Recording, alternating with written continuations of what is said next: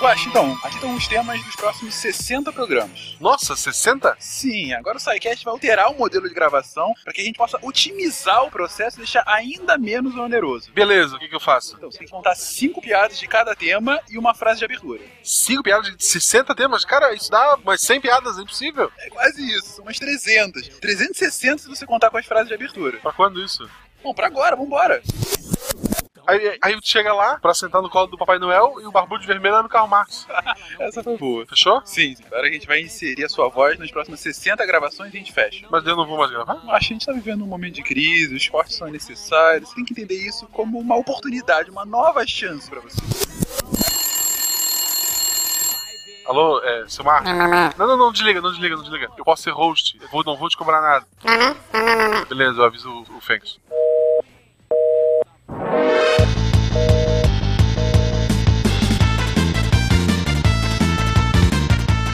Olá pessoas, aqui é Fernando Malta de São Paulo, ou Fencas, como todo mundo já tá me chamando. E aquele que trabalha com as mãos é um trabalhador. Aquele que trabalha com as mãos e cabeça é um artesão. Mas aquele que trabalha com mãos, cabeça e coração é um artista. E o soculista, Deus me livre, nunca vamos meu.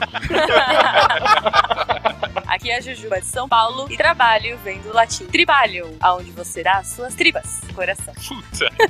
Não? É por isso que eu fiz sócio dessa menina. É, vai, é vida. Salve rapaz, ave deviantes, meu nome é Willis Spengler, falo de Gaspar Santa Catarina e no fundo do Mato Virgem nasceu Macunaíma, herói da nossa gente. Era preto retinto e filho do medo da noite. Houve um momento em que o silêncio foi tão grande, escutando o murmurejo do Arariquaera, que a Índia Tapanhumas pariu uma criança feia. Essa criança é que chamaram de Macunaíma. Já na meninice, Macunaíma fez coisas de sarapantar. Passou mais de seis anos sem falar e se o estimulavam, calmamente exclamava: Ai, que preguiça! Foi um bom cast, acho que foi bom esse cast, né, gente? Foi Podemos encerrar Já. excelente. Obrigado. Até a próxima semana que vem. Aqui é Nicolas Reis de Criciúma, Santa Catarina. E se você acha que vai ficar rico assistindo dicas em vídeo no Facebook, você não vai. Ah, sério? Que pena. Nem lendo livros de autoajuda? Não, só escrevendo. Queridos ouvintes, aqui é o Tarek Fernandes de Anápolis e ironia é você estar no trabalho e te mandarem ir ao inferno. Afinal, essa coisa não dignifica o homem. E diretamente da terra do William, que é Marcelo Guaxinim, e eu vim pra cá pra roubar o emprego do William. Você está ouvindo o Psycast, porque a ciência tem que ser divertida.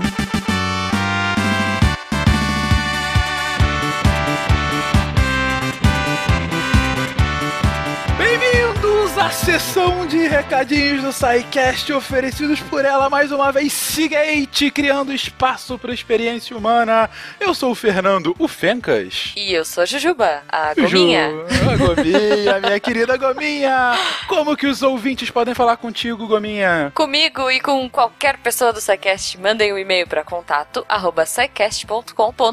Lembrando sempre que a melhor forma de enviar dúvida, sugestão, crítica, elogio é através do nosso formulário do contato do site. Procura lá no menu Contatos no site do Deviante. Ah, senhor.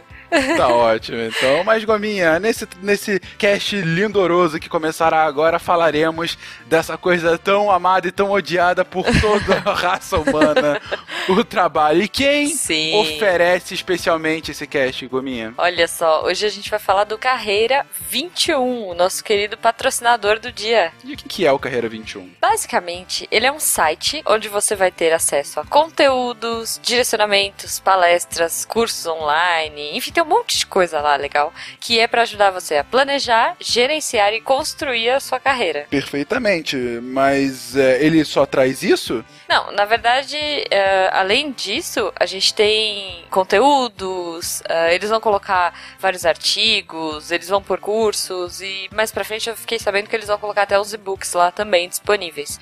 Provavelmente, quando esse episódio estiver no ar, a gente já vai ter alguns cursos e artigos no- disponíveis no blog. Então, enfim, dei uma conferida e a gente vai pôr uns- os links no post. Ou seja, a Carreira 21 tá querendo direcionar ou ajudar você a direcionar a sua carreira de forma mais efetiva, não é isso? Isso, isso. Só que aí tem aquela questão assim: ah, beleza, eu já tenho uma carreira, então por que, que eu entraria nesse site, né? É, isso aí é pra jovens, ou sei lá, pra pessoas que estão perdidas na vida.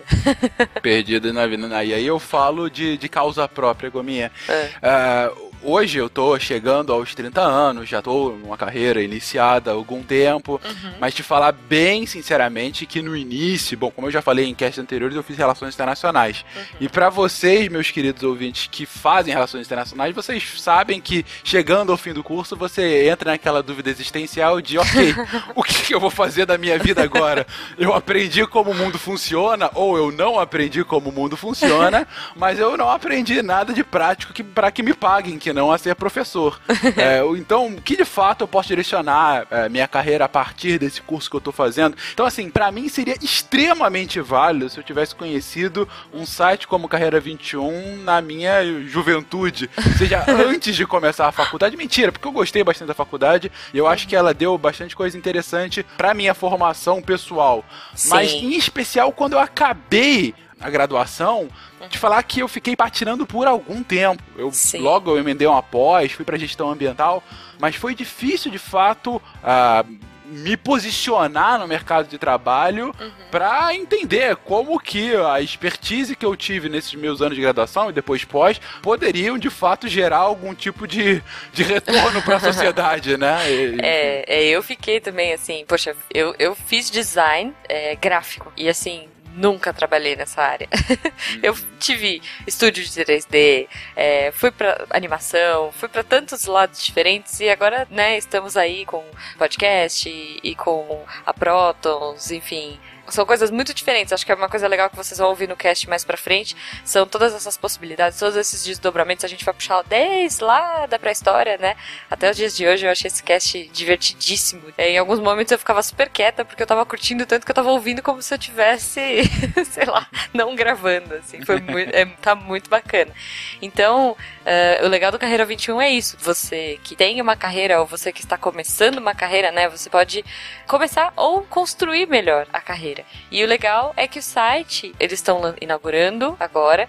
E pra começar, com aquela cerejinha do bolo, eles vão oferecer gratuitamente Isso mesmo, gratuitamente, minha boa gente, de graça. é, de, de grátis, é, 0800 aqui, é, eles vão oferecer um evento online para pessoas que tenham uma carreira ou que querem construir ou que estão começando. Então, assim, vai ser bem bacana. Vocês entrem lá, vejam no site, dêem uma olhadinha, vai ter um monte de palestras, hangouts, entrevistas com especialistas de várias áreas diferentes. Gente, falando sério, é, como eu coloquei aqui, a Jujuba também colocou, é muito importante ah, para sua vida, ah, para o seu bem-estar, sabe, para você ter alguma noção de para onde você vai, né? Então, assim, você ter um bom material de uma boa fonte que de fato vai te fazer refletir, Sim. vale muito a pena. E de Vale pessoas que têm experiência, né? Que já estão no mercado, que sabem do que estão falando. Isso é bem legal.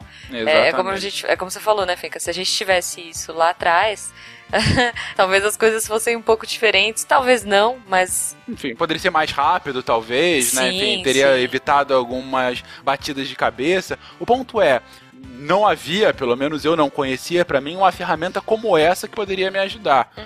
Então, você, em especial para os jovens, mas também você que já tá com a carreira mais consolidada e quer fazer uma mudança, você que quer ter certeza que é essa a carreira mesmo, Uhum. enfim, acompanhe esse evento, ah, ah, acompanhe o site como um todo e principalmente não percam que na semana que vem tem a semana da gestão da carreira. é isso Então, aí. durante toda a semana, a gente vai ter palestras, hangouts, entrevistas com especialistas de diferentes áreas, ou seja, em diversos eventos gratuitos de 25 a 28 de abril de 2016, do ano de Nosso Senhor, ou seja, no ano de 2016. Se você tá ouvindo isso em outro dia, perdeu. Exatamente. Já era. Você de 3100 que achou esse podcast No- perdido numa cápsula dentro numa de um cápsula temporal, infelizmente já passou para sua carreira, não vai servir tanto. Sim. Mas, assim, de 25 a 28 de abril de 2016, a partir das 8 horas da noite, Uhum. vocês vão ter todos os eventos gratuitamente no carreira21.com. 21 em numeral, tá, gente? Carreira21.com. É, a gente vai colocar no post, mas pra quem não, não acessa, já fica aí. Carreira21.com.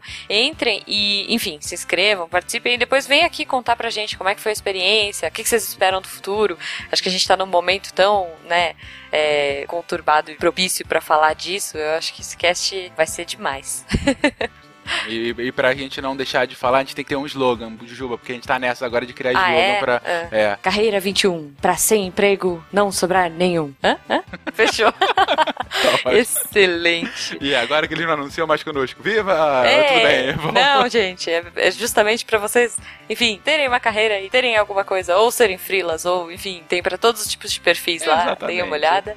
Você se definir como, como profissional, né? É isso aí, é bem interessante. E depois, por favor, contem pra gente que eu adoro trocar essa ideia com vocês. Vai ser É isso, excelente. é isso, Fencas, que a gente tem Só hoje? lembrando, Ah. antes da gente, da gente ir embora, Tá. últimas unidades do kit Marie Curie. Gente, é eu comprei, agora. eu comprei a minha hoje, hein? Vou É, falar comprou, que já garanti. eu, comprei, eu tenho que comprei. comprar a minha. É Uma vergonha que eu ainda não comprei a minha, mas eu vou ficar insistindo pra ter a minha. Ah, meu Deus, nós temos Voz vozes vindo do além hoje. Adorei, Editor. adorei. Estamos sendo invadidos. Invasões bárbaras, não foi na semana passada, bárbaras. gente? É, exatamente, continua. Últimas unidades da Marie Curie, kit da, da Marie Curie, do SciCast, na nossa loja .scicast.com.br. Gente, corram, está acabando. É isso aí. Tá ótimo, então. Gente, vamos pro cast. Jujuba, Vamos. até semana que vem. Até e bom, e até daqui a pouco, né? É, Bom podcast pouco, pra é, vocês. até- não, Estamos não, você aí. tá nesse podcast, Eu verdade? nesse podcast. Então, até a virada aqui pra, pra próxima etapa do cast. Até, galera. Tchau, gente.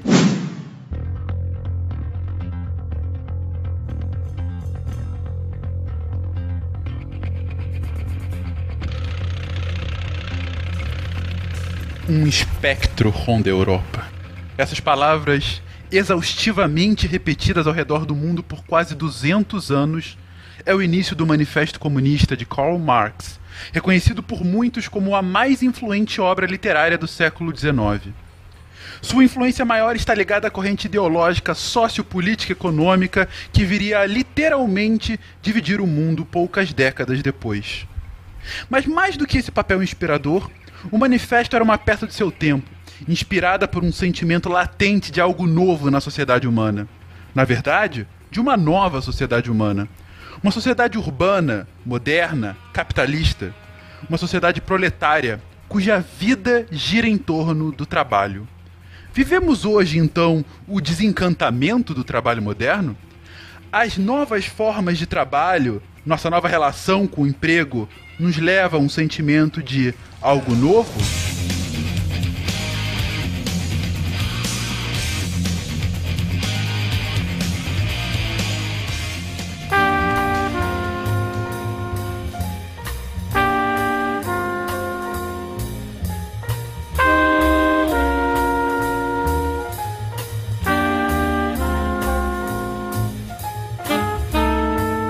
Começamos aqui um cast para falar sobre isso que ronda a nossa vida, ou melhor, no qual a nossa vida gira em torno, aquilo pelo qual a gente se prepara durante toda a nossa infância e adolescência, e quando chega a hora de executar, é motivo de temor, de preguiça, A mas também de alegria Morte. e de con- morte. o Tarek já começa feliz. Pô, essa Inferno, introdução morte. seria tanto para um cast de trabalho quanto para um cast de tanatologia, né? Mesma coisa. Mas não, não falaremos sobre a nossa morte, falaremos sobre o trabalho, o que é o trabalho, o que já foi o trabalho e o que ainda vai ser, ou o que já está sendo esse trabalho. O que pode ser a morte criativa de muita gente. né? Claro que sempre encaixando esse assunto feliz no cast. Otimista. Ou sempre. Mas, gente, antes da gente discutir origens e evolução, a gente tem que discutir o conceito. Afinal, o que, que é trabalho? Quem pode me definir o que é o trabalho? Eu tô com preguiça. Cri, cri, cri.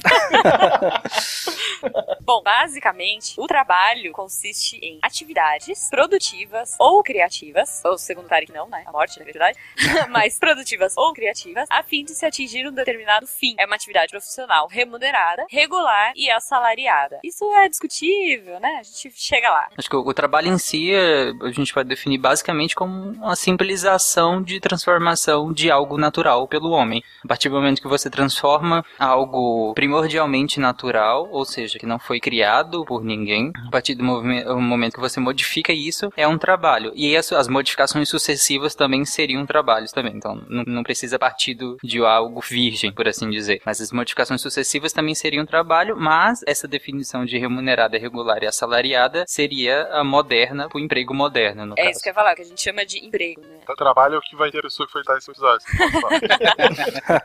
Não remunerado. O remunerado, regular e assalariado é o que a gente chama de firma, né? Firma, exatamente. é, e ouvinte querido, lembre-se sempre que estamos nesse cast falando do trabalho e atividade social humana e não trabalho conceito físico. Isso. É, é uma, uma explicação meio tola, mas só para ninguém ficar numa expectativa errada. Ah, mas trabalho você precisa, né, até no próprio conceito físico, você trabalha, você precisa de uma energia que faça, por exemplo, movimento seria um trabalho. O trabalho de uma força é a força que gera, por exemplo, deslocamento. Então você precisa movimentar ou modificar algo. Seu coração precisa trabalhar. Quem precisar, as fórmulas estão no final do cast. Gente. Isso, não é esse tipo de trabalho e não é também aquele que você põe na, na esquina com galinha, farofa, Meu tá? Deus. Não é esse também. É aquele que eu passo pros alunos também. Gratuito. é, não é aquele que você dá Ctrl-C, Ctrl-V no Wikipedia e entrega também, não. Não, esse aí é vergonha, não é trabalho. Isso. Mas Isso aí é zero.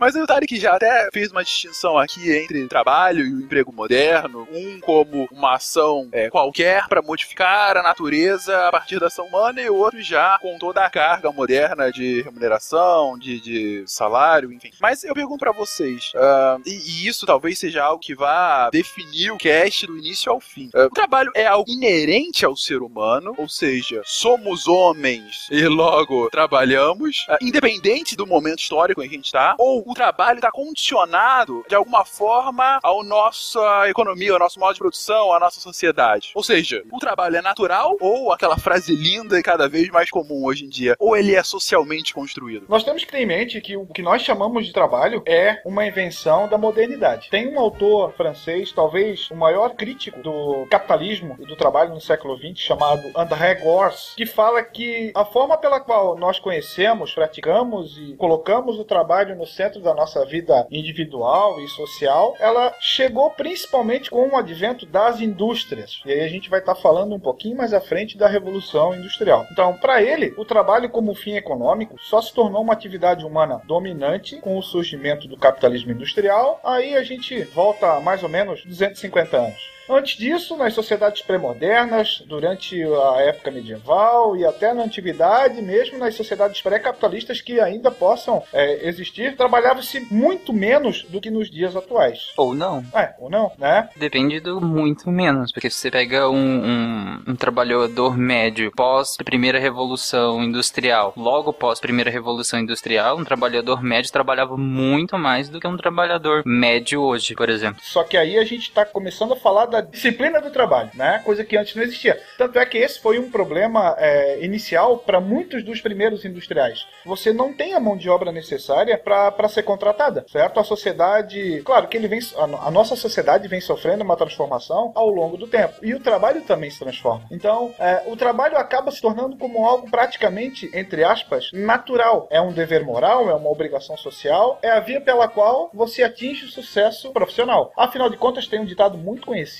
e que é repetido muitas vezes, que a gente comentou até antes de iniciar o cast hoje, o trabalho dignifica o homem. Ou seja, aquele que não trabalha é um desqualificado. Mas aí a questão, de novo, é, partindo da própria definição de trabalho, que você falou que o trabalho seria uma invenção da modernidade, né? Como hoje a gente conhece, sim, com horas, com salário, remunerado regras. e tal. Mas se a gente parte da definição é, primordial de trabalho, como uma simples modificação em prol de si ou da comunidade, a gente parte de um ponto de, de ruptura grande que seria a revolução agrícola, né? Então, sei lá, a, partir de mais ou menos 9.500 anos antes da Era Comum, né? O, até então caçadores-coletores, eles coletavam o que precisavam comer, por exemplo, de vegetais. E caçavam, obviamente, a, a proteína animal. Só que aí eles percebem, por exemplo, que se você... É, que em algumas áreas eram mais propícias a nascer certos tipos de vegetação em larga escala, naturalmente, né? Você tem é, concentração de vegetação vegetação única em algumas áreas. E eles percebem que na colheita desses grãos, talvez seria interessante se separar uma parte disso e plantar. E, e isso é, é, é, uma revolução gigantesca, se a gente parar pra pensar. Que antes você simplesmente consumia, né, é, em consumo,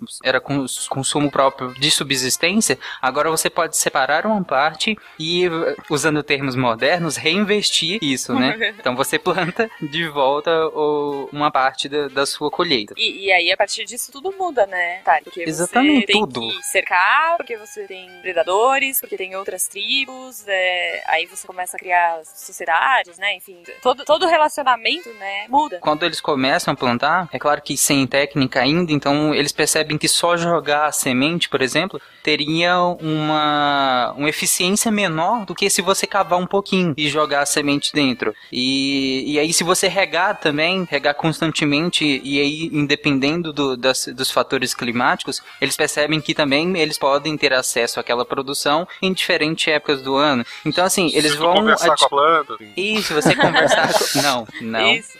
Não.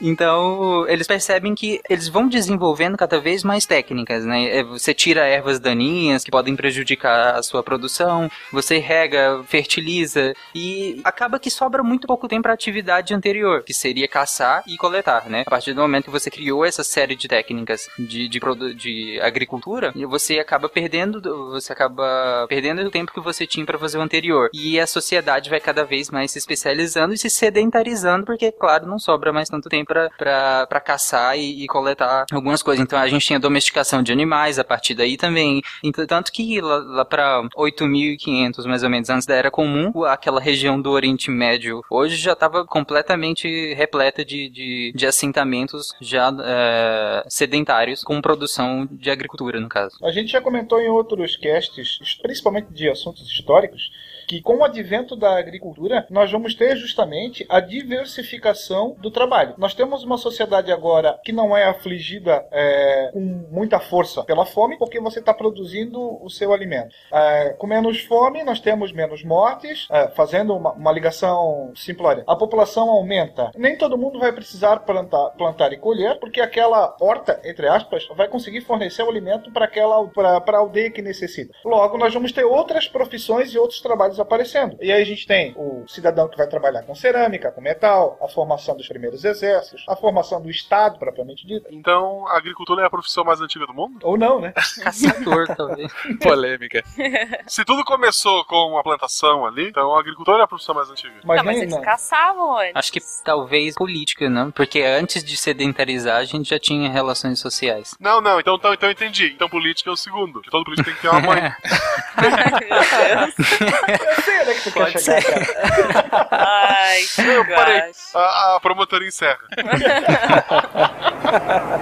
Trabalhadores do Brasil para ser trabalho, tem que ter uma intencionalidade da transformação da natureza. Ou seja, a, agricultura é um trabalho porque eu quero plantar, como o Tarek explicou agora há pouco, houve a observação, eu entendi algumas regras da natureza e eu quero replicá-las aqui. Então é um trabalho. Ou, como o Guacha até perguntou, ah, não seria o caçador, porque ele tá caçando, ah, então é, não seria um tipo de trabalho, mas ao mesmo tempo o caçador tá fazendo isso para sua subsistência. Ah, em que momento a gente pode começar a falar que a sociedade primitiva humana de fato começa a trabalhar. Não, claro, essa concepção moderna de trabalho, mas algum tipo de, de ofício ou, enfim, de, de trabalho, de, como o Tari colocou, de transformação da natureza de forma intencional. Nós poderíamos falar, por exemplo, que o trabalho vai estar vinculado a uma busca de, sei lá, melhorias voltadas à atividade do dia a dia, como se alimentar, se abrigar, se defender. Se a gente for analisar o caçador, a gente tem que pensar que teve, provavelmente ele mesmo, antes de realizar a atividade fim, que é a caça,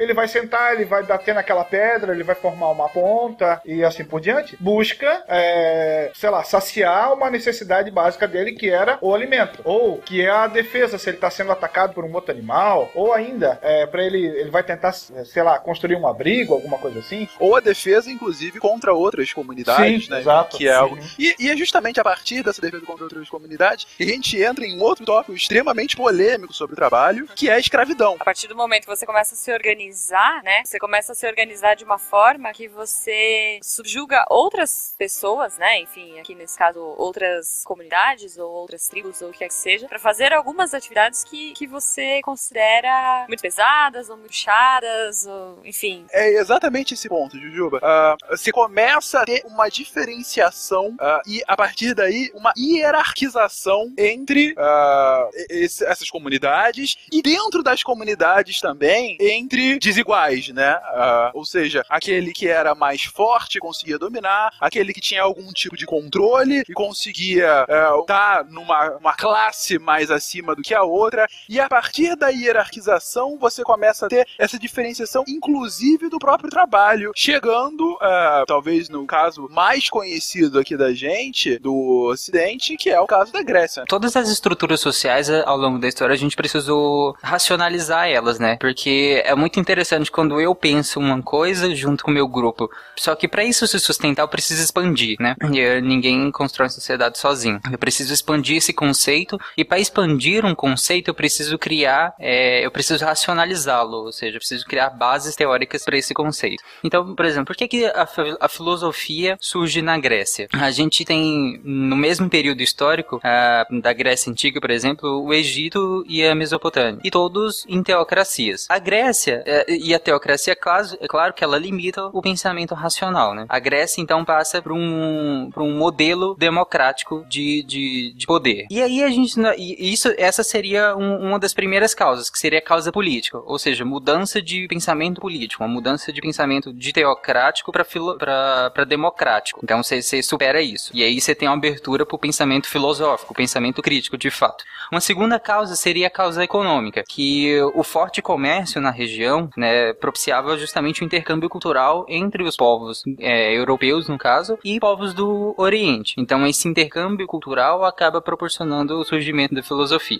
E a terceira causa seria essa causa social, que seria justamente o, a oportunidade do trabalho escravo. Se você tinha o, alguém para trabalhar por você, é claro que lhe sobra tempo. Para os gregos, esse tempo seria usado no ócio criativo. Foi na Grécia que surgiu o tempo é dinheiro? Não, não, ainda não, mais para frente. Tô brincando. Gente. Mas para eles, justamente o, o, o, tempo de pensar, o tempo de, de usar a, a filosofia filosofia era muito importante, não só muito importante, era para eles. O Sim, trabalho, era precioso, né? Exatamente. O trabalho braçal, ele não é, ele não era digno, não era digno de ser feito por um cidadão grego, cidadão ateniense principalmente. É, é este cidadão, ele era dedicado à, à filosofia, à política. Ele precisava pensar e para pensar ele precisa de tempo. Só que nenhuma sociedade se constitui por pessoas somente por pessoas pensantes. Alguém tem que fazer o trabalho duro, né? E esse trabalho quem fazia era justamente os escravos. Então, pro... e os gregos, claro, fundamentaram isso na própria filosofia que foi o objeto, por assim dizer, de criação do trabalho escravo. Mas eles fundamentam isso falando, por exemplo, que, que você só é feliz se você cumpre a sua finalidade no mundo. Então, todos nós nascemos com uma, fi... uma finalidade, com dons, e nós só, nós, só somos felizes se conseguimos cumprir esses dons, né? Estimular e desenvolver esses dons. Então, todo mundo tem um lugar no, no mundo e uma finalidade de trabalho. Claro, um cidadão ateniense nunca nasceu para fazer o trabalho braçal, né? E aí, então você precisava desenvolver as suas virtudes.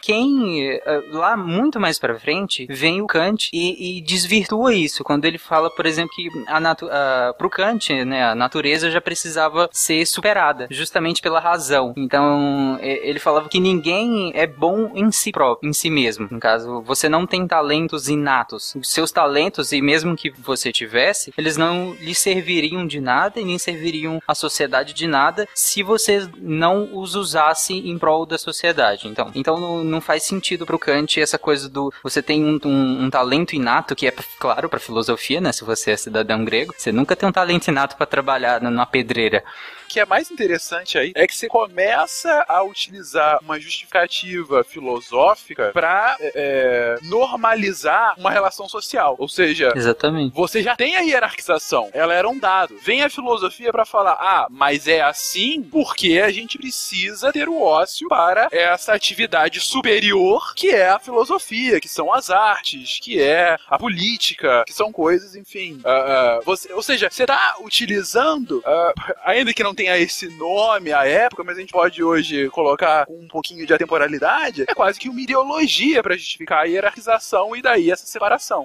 É, a palavra é bem ideologia mesmo. Quando eles falam que você, para ter dignidade moral, você precisa desenvolver essas suas virtudes de, de da política e, e, da filosofia, e que você não é fadado ao trabalho braçal, que quem faz isso é o escravo, é, é um, é um arcabouço ideológico muito conveniente para aquela época, né? Mas ao mesmo tempo, a gente tá falando aqui de uma normalização da hierarquia, só que essa hierarquia era fundamental para que essa sociedade continuasse funcionando, né? É importante lembrar também, como a gente já comentou no cast sobre a queda de Roma, que um dos ingredientes principais para que aquele castelo de cartas desmorone foi justamente o modo de trabalho escravo, aonde, pela falta de escravos, aquele trabalho essencial feito por não por aqueles que não eram romanos, com a, o fim desse, desse comércio de escravos, aquela sociedade vai começar a desmoronar até basicamente deixar de existir com a, as migrações e as invasões bárbaras lá no início da, do século IV, do século V.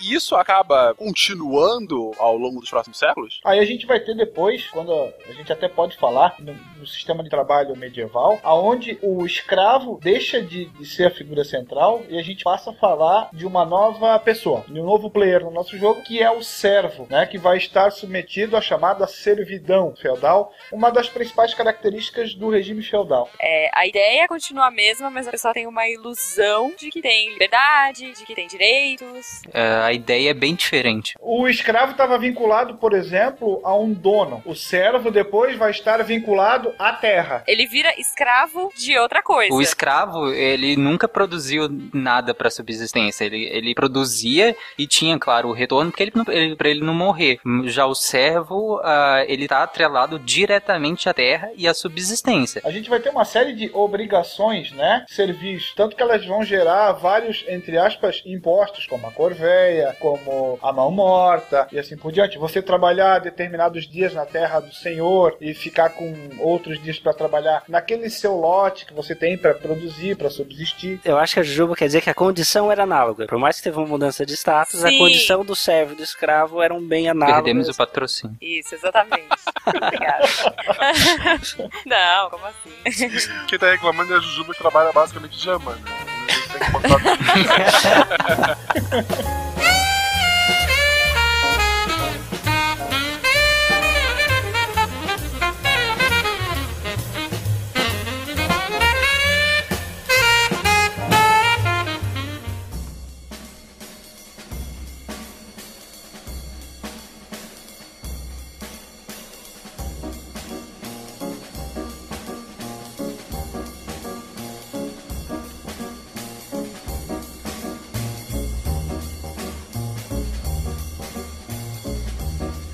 Thank you. De certa forma, você tem uma troca. A, a posição social é, na, durante a Idade Média, ou pelo menos uma parte dela, tu, tu, vai ter uma, entre aspas, explicação. Até porque se a gente for pensar lá no início do feudalismo, é, esses pequenos é, proprietários que vão é, é, chegar junto num proprietário maior, principalmente em troca de segurança, eles vão oferecer a sua mão de obra em troca de uma segurança. Então você está fazendo uma troca, entende? É, eu vou trabalhar na minha terra e enquanto isso, você eu, eu, promovo a tua segurança. Tanto é que nós vamos ter três ordens bem específicas: aqueles que trabalham, aqueles que rezam e aqueles que guerreiam e administram. Então você tem, claro, né? Isso é uma forma velada de você justificar uh, essa situação. Mas você está trabalhando porque ele está te protegendo e porque aquele outro lá está orando por ti. E aí a religião como uma cola, né, entre eles, por assim dizer. Muito interessante você ver a ligação de como a ideologia vai moldando a sociedade, né? Mas queria explicar justamente como a Igreja Católica se, a, a, se aproveita da ideologia greco-romana, do, do ócio criativo, do trabalho como algo negativo e transforma isso sem transformar, ou seja, coloca a sua visão nisso, mas não muda a visão do trabalho na sociedade. Basicamente, a gente tem uma ideia assim, ó, o homem é fruto do pecado. Então ele, de forma simplória, ele precisa sofrer durante a sua vida terrena para que depois ele tenha uma vida de glórias lá no paraíso. Então, logo, é, todo o sofrimento que tu passa trabalhando, passando fome, né? Tudo isso aí é justificável porque você precisa sofrer, e aí depois a gente até ah, deixa para falar na Idade Média, tem uma ponte, por que o riso era considerado maléfico e tudo mais, mas você precisa sofrer, você precisa, sei lá, se entristecer para que você tenha uma vida após a morte digna. Então, trabalhe, colabore, apanhe, não reclame. Não sei se é essa parte que eu quero. É, por isso o trabalho negativo, negativo não para ela, né? Um ponto que eu acho muito interessante da igreja é a questão, primeiro, da usura, uh, como ele coloca como um ponto negativo desde sempre. Eu faço o que digo, não faço o que eu faço. Exatamente, mas enfim,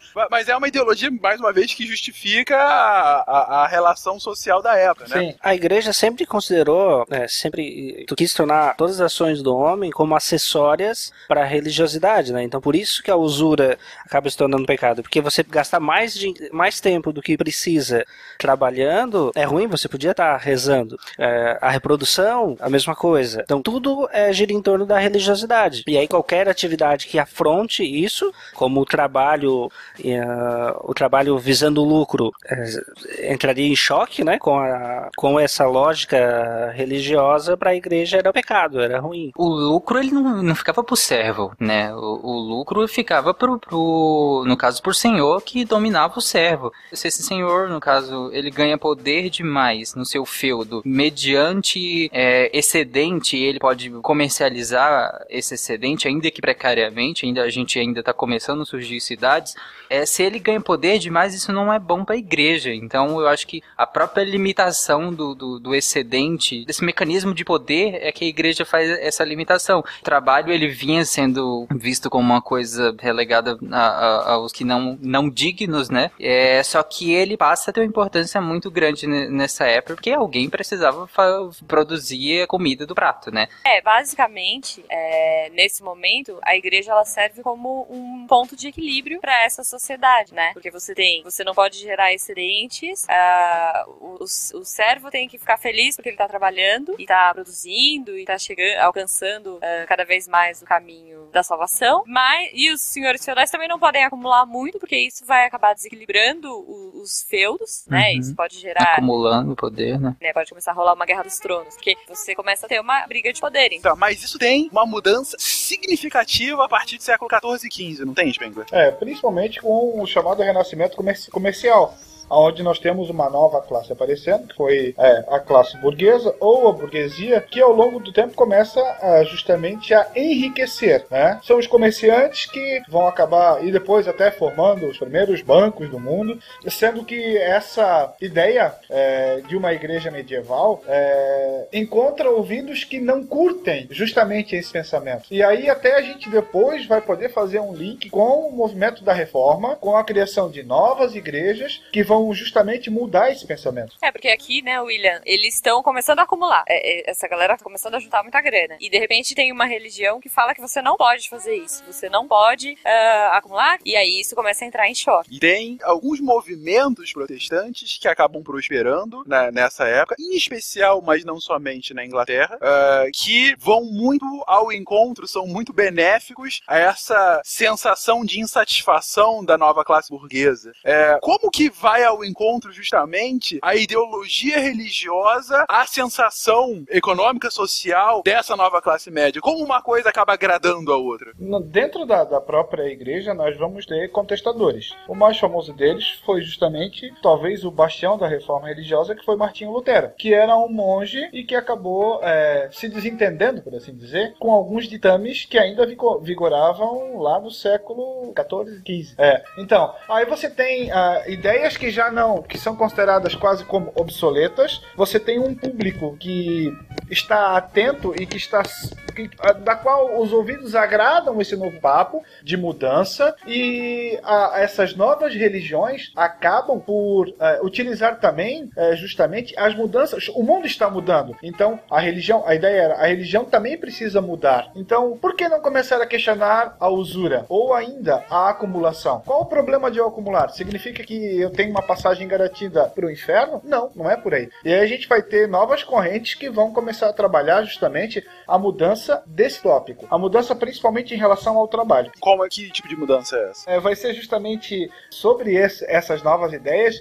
que nós vamos ter um cara muito famoso na virada do século XIX para o século XX, chamado Max Weber, que vai justamente formular e vai fazer o link entre a ética protestante e o espírito do capitalismo. Gente, assim, foi um dos livros mais interessantes que eu já li na faculdade. É, foi uma das bases pra gente fazer esse programa de hoje. Ah, e eu recomendo fortemente pra você, em especial quem, quem é mais da área de humanas, de ciência política, direito, relações internacionais, economia, mas também curiosos, enfim. É um livro curto, uma linguagem simples e extremamente interessante. Cara, eu acho que todo mundo deveria ler esse livro. Ética Protestante. É justamente esse o título. Bom, a gente é, verificou até então que os princípios religiosos eram a grande mola que movia a- a- o caminhar da- das pessoas, né? Literalmente em todos os passos da vida. Então nós vamos ter é, um alemão que na virada do século XIX para o século XX vai buscar é, nas pesquisas históricas, principalmente focando em diversas formas do, prote- do protestantismo, mais especificamente no calvinismo e no puritanismo, ah, essas mudanças que vão dar origem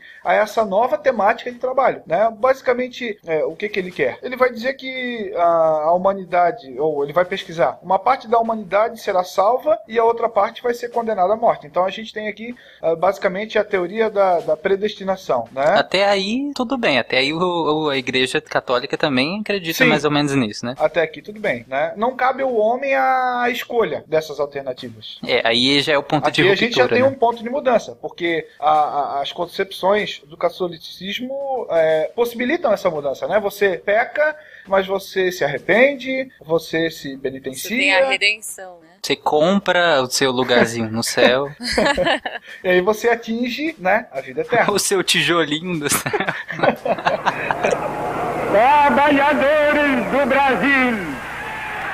Já na, na, na doutrina, principalmente puritana, é, você não escolhe e você não tem como saber qual é o teu destino. Né? O homem não pode interferir na escolha divina. Basicamente é isso. Né? Se a gente for uma- fazer uma, uma análise simples, a gente pode falar que o catolicismo é tolerante, já que existe essa possibilidade de pecar, se arrepender, voltar a pecar, voltar a se arrepender e assim por diante. Né? E o protestantismo não oferece essa opção. Então, a- o destino divino ele já está traçado, ele não pode ser revogado e ele não pode ser sabido ainda. É interessante que as duas religiões, elas são convenientemente flexíveis. Então, a Igreja Católica é convenientemente flexível. Quando ela fala que, não, relaxa, você, é, todos somos pecadores, você pode pecar, que você pode comprar o seu lugar, você pode é, fazer uma série de coisas que podem te possibilitar ainda assim é, ir, ir para o céu. Já a- a- o protestantismo, no caso, ele também é convenientemente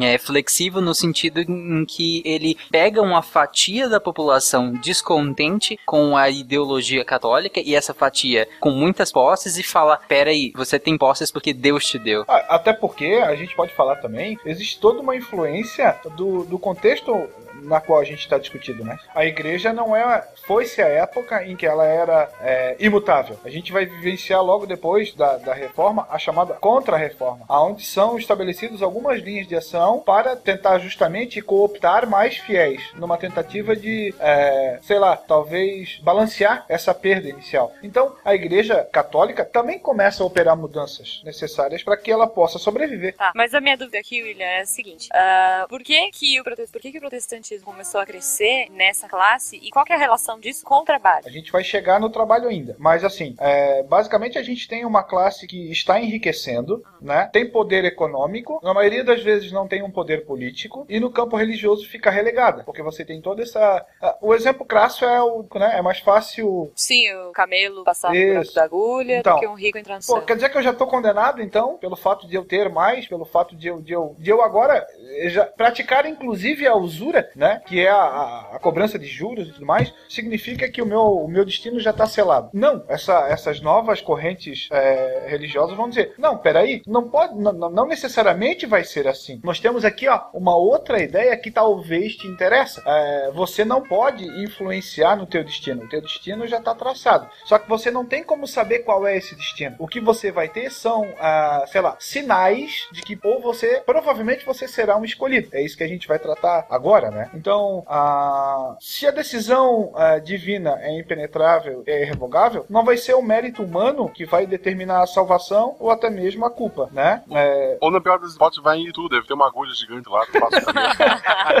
Boa. Bem lembrado, bem lembrado. E isso vai impulsionar o- a pessoa para uma realização prática. Não vai ficar só no campo da, da, da filosofia. Você tinha uma massa de descontentes que, que não via na sua acumulação de, de capital, sua acumulação de riquezas, uma coisa. Nada de errado, né? Nada de errado, até porque seria bem estranho se visse, né? Você tá lá Exato. acumulando Claro. ri- riqueza e simplesmente, ah, eu acho isso tão errado. Não, não.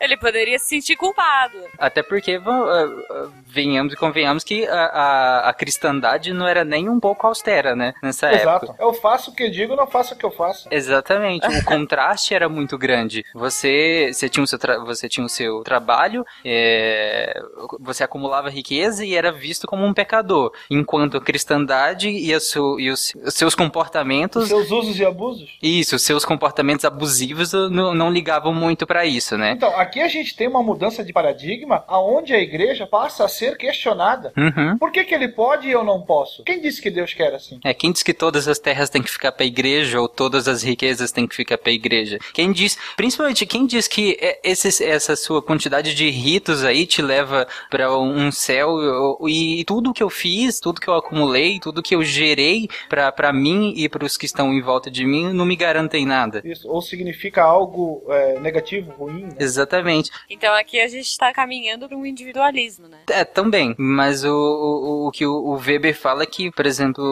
o lucro sempre existiu, né? É, o lucro nesse molde mais genérico. O que é interessante com o capitalismo, e aí com o que vem de preceitos do protestantismo, é justamente racionalizar é, esse lucro, essa acumulação de capital. Então, enquanto um dos sinais, como o William falou, um dos sinais que você poderia ser um predestinado era justamente sua acumulação de riquezas. E aqui você não pode interferir nos desígnios de Deus, né? Deus já selecionou. Como eu posso saber? Cara, eu sou bem sucedido, eu tenho muitas posses, eu sou rico, então muito provavelmente Deus me selecionou. Senão não faria sentido. Aí é que vai surgir a- o pulo do gato, que é a ideia da vocação para o trabalho. Exatamente. Tanto pro Weber por ter percebido essa lógica, quanto pra essa construção social que não foram os Illuminati, não foi alguém num castelo que ficou gri- é, rindo, ah, ah, ah, como nós con- conseguimos Isso é ficção, não, né, foi algo orgânico, né? É, é uma construção social, é uma teia tão complexa, mas que explica de uma forma linda como de repente a usura sai de um pecado pra uma predestinação divina. Olha que coisa Sai do- maravilhosa. Sai do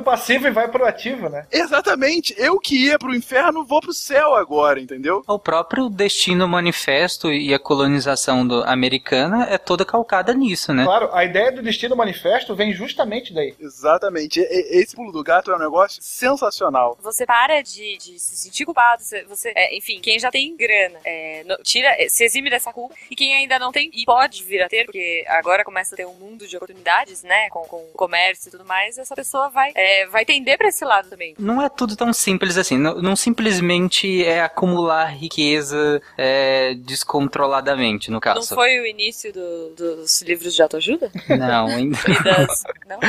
Não é a avareza, né? É, na ética calvinista e na ética protestante, não bastava acumulação. Essa acumulação tem que ter um propósito. E aí é o propósito do, do reinvestimento e da não ostentação, no caso. Então, não basta você é, acumular, ganhar e acumular riqueza. Você precisa ganhar, acumular, reinvestir e não ostentar. Essa é a base do calvinismo e a base da- da- do protestantismo é, nessa lógica do, do espírito do capitalismo do Weber. E que vai ser a base do- dos norte-americanos, a base de colonização dos Estados Unidos. É a base do capitalismo. O lucro não serve pra comprar terras, o lucro não serve da acumulação pela acumulação, o lucro serve pra ser reinvestido e gerar mais lucro. Isso é o desígnio divino. Gente, é a, ideoli a- a- é a transformação ideológica de um sistema socioeconômico em uma religião e vice-versa. Porque na verdade, e mais uma vez, esse é o pulo do gato Weber. Na verdade, as coisas vão se construindo mutuamente. O capitalismo é o capitalismo porque existiu o protestantismo. E o protestantismo só prosperou por conta de um capitalismo E embrionário. você tem muitos ouvidos atentos e sedentos por essas ideias. E aí é interessante que isso também vai servir de base e até bem próxima da teoria econômica do, do Adam Smith também, né? No que, que, ele fala justamente que o desejo humano de uh, aumentar o lucro privado é a base da riqueza coletiva. Então, se eu sou pobre, é, você também é pobre, porque eu não tenho quem consumo para ele. No caso, seria como a maré. Tarek capitalista. seria como a maré. Se você, como detentor do capital, dos meios de produção, sobe, todo, leva, leva todos juntos, né? Então, se você é rico você, e você reinveste, claro, né? Se você é rico e reinveste na produção, ou seja, você reinveste na sociedade, você reinveste em quem está trabalhando, você contrata mais pessoas, você produz mais, você vende mais, você acaba levando toda a sociedade. É claro que ele, o, ele não contava muito com o capitalista que, ao invés de, em vez de reinvestir na produção em prol da sociedade, ele muitas vezes tira benefícios do trabalhador para aumentar o seu lucro. Aí vai ter um cara que vai falar muito bem sobre isso. Que a gente isso, vai isso. Sobre tem, que, tem aquela frase famosa, né? E o motivo todo mundo já conhece. De cima sobe, de baixo. começa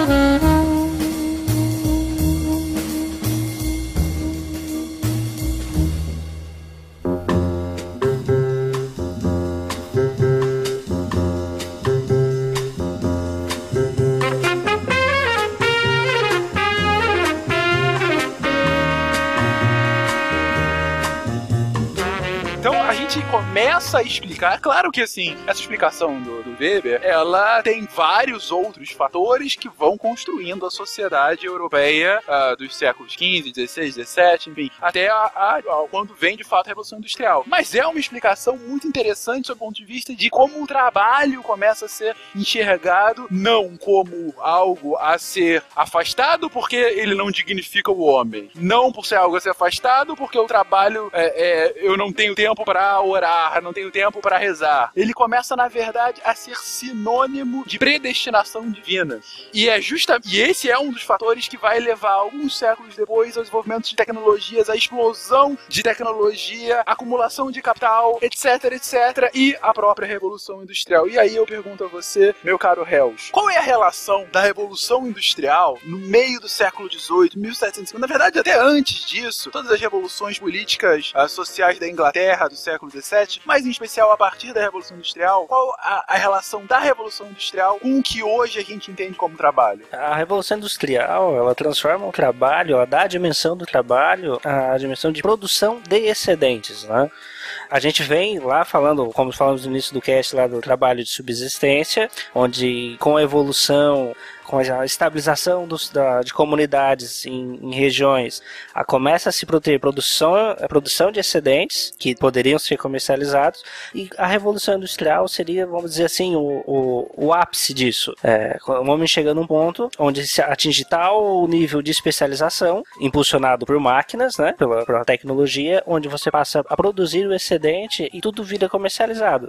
Você não produz mais para subsistência, você produz para vender e produz para comprar. Perfeito. Então você começa a ter uma especialização funcional que outrora não existia. Exatamente. Você começa a, a exercer funções específicas e muita, é, normalmente só aquelas funções específicas para que você ficasse mais ágil, produzisse mais e sempre com o objetivo das trocas, não mais com o objetivo de subsistência. Agora eu vou produzir para uh, jogar no mercado. Essa é uma mudança também interessante para a gente pensar. Pela primeira, não digo a primeira vez, porque antes da Revolução você já tinha coisas embrionárias nesse sentido, mas você sistematicamente começa a ter a produção pela produção para acumulação do capital. É. é, o que antes era uma consequência, agora é o objetivo, né? Aquela metáfora inicial dos do tempos modernos é qualquer coisa de genial, onde ele compara a as, os cordeiros ali, a, aquela.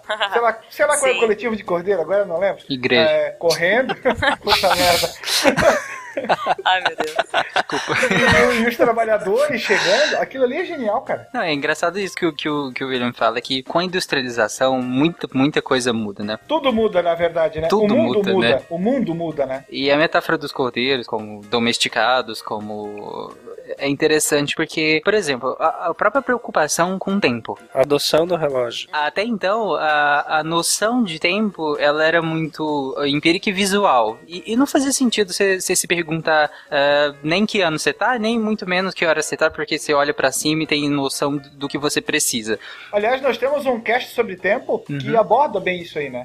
Agora não, agora é, é- você tem essa quebra desse ciclo natural, né? É, de- do sol, do, aliás, do dia e da noite. Agora você tem to- essa, essa quebra porque você precisa produzir, porque agora você tem que produzir em série, porque você não pode atra- atrapalhar o trabalho do próximo, porque se você cada um tem sua função ali, cada um é uma engrenagemzinha. Então, se você não faz o seu trabalho na- no tempo certo ou direito, você atrapalha o próximo, que vai atrapalhar o próximo, que vai atrapalhar o próximo, e a indústria simplesmente não funciona. Então, todo mundo tem um horário certo e uma função exata do que tem que fazer. E aí é que se tem essa, é, essa importância tão grande do horário. E é interessante que esse horário, não só o atraso gera, geraria um efeito em cadeia, como a própria cumprir horário gerou um efeito em cadeia também. Porque se você tinha um horário certinho de chegar, você tinha um horário exato de fazer as coisas, o tempo certo que você tinha para fazer cada coisa, você tinha um horário para sair. Se você tinha um horário para sair,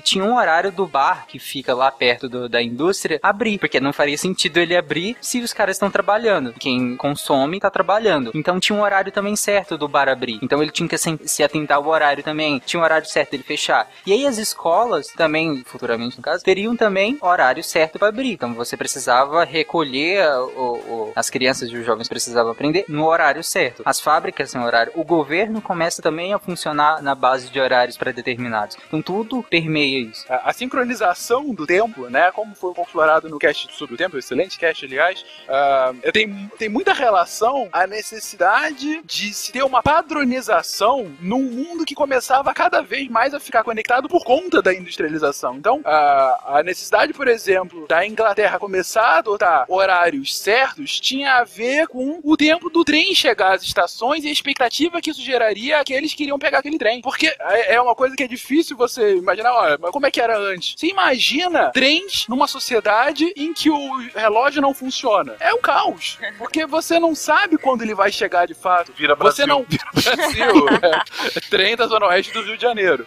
É, você não, não sabe de co- como ele vai chegar. Isso faz com que você não saiba quando a sua produção vai chegar ao seu mercado consumidor. Então, a disciplinarização do tempo tem a ver não só com o que o Tarek falou, e tá perfeito, com a- o próprio homem a seguir uma rotina e aí um fluxo diário de atividades dentro e fora do trabalho, mas também a sociedade como um todo para que as próprias relações comerciais continuassem a existir cada vez mais acertadas, porque o mundo ficava menor, o mundo ficava mais rápido. E tudo foi funcionando bem rápido, né? Se a gente pega, por exemplo, em 1825, mais ou menos, que foi quando começaram a conectar o motor a vapor a trens de, de com vagões, né, para transportar minério de, de eh, minério, a, a partir dali, em 1830, você já tinha a primeira ferrovia, que era em Liverpool. Então você precisava conectar esses lugares e que cada um tinha um horário diferente. Imagina o caos que não era, como o Fernando falou. Como que você tinha uma produção eh, em série, como que você sincronizava isso se você não, se não para para se preocupar com horários? Nós passamos a ter um novo escravizador, que basicamente foi o relógio. Uhum. Então, a sua vida funciona de acordo com o funcionamento do relógio. Você tem o horário para o trabalho, o horário para o descanso, ainda que ele fosse num tempo ínfimo, o horário novamente para, para a oração, que foi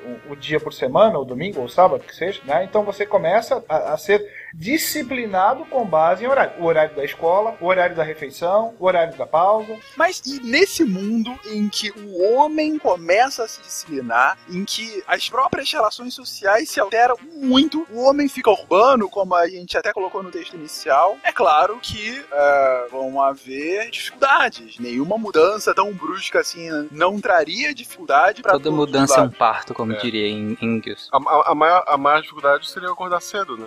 por exemplo. Ai, pra mim, total. E vão haver críticos, e dentre eles, talvez, o, talvez não, o, sem dúvida, o mais famoso crítico a esse novo sistema que se lançava como o, o hegemônico na Europa e depois no restante do mundo, foi Ele, o foi grande. O grande, tão querido e tão odiado Karl Marx. Meu Ah, agora os ouvintes vão ao delírio. É, você, pro bem ou pro mal, É isso que eu ia Aldemir. falar, ou não, né? Um dos grandes é, azar que esse cara tem é muita gente que quer defender as ideias dele sem nunca ter lido o livro dele. Os oito É, não, volumes. assim, eu tô falando sério, agora não, não, não é o Guaxinim, é o Marcelo que tá falando. É, porque eu fiz, eu fiz a faculdade de geografia, li vários. Não li o livro inteiro, li vários capítulos, né, que a gente precisava em aulas específicas. Aquela pilha de Xerox, então qualquer um que já fez faculdade sabe como é que funciona. E tem muita ideia, muito, muita ideia boa. O cara não foi famoso à toa, né, não é uma- um livro de piada, mas o problema é mesmo assim que eu vejo muita gente fazer crítica vazia é, e usar o termos que o próprio Karl Marx cunhou, né? Sem fazer ideia do que eles significam. Tu sabe que teve aqui em Neverland, teve um, vereador que se elegeu em algumas legislaturas anteriores, que até foi meu, meu, meu colega de, de, de rua e tudo mais.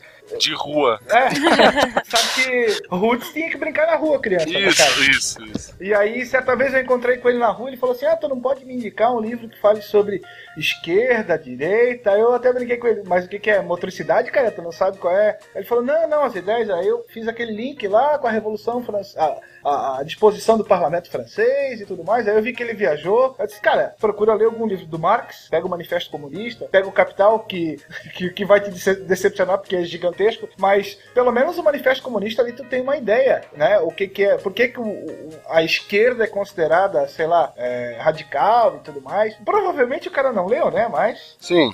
Tanto é que ele é de extrema direita, logo. Ah, não, aí.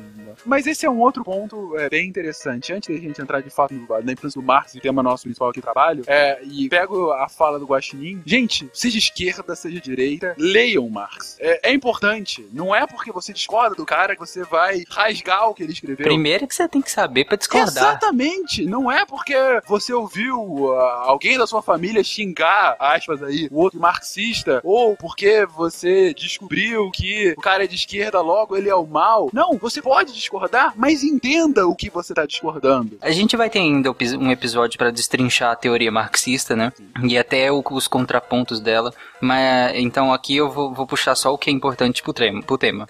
Então o Marx ele tem algumas é, definições que são muito interessantes. É, por exemplo, o, o próprio materialismo histórico, né? Que seria justamente olhar a história pela lógica do capital, pela lógica da disputa de classes, né? Então você olha a infraestrutura, termo que ele usa, né? É, você usa infra, você olha a infraestrutura que seria os meios de produção, né? Os detentores do meio de produção e as relações de trabalho, que seria justamente as relações de quem detém a produção e de quem detém a força, né? De quem detém a, a mão de obra.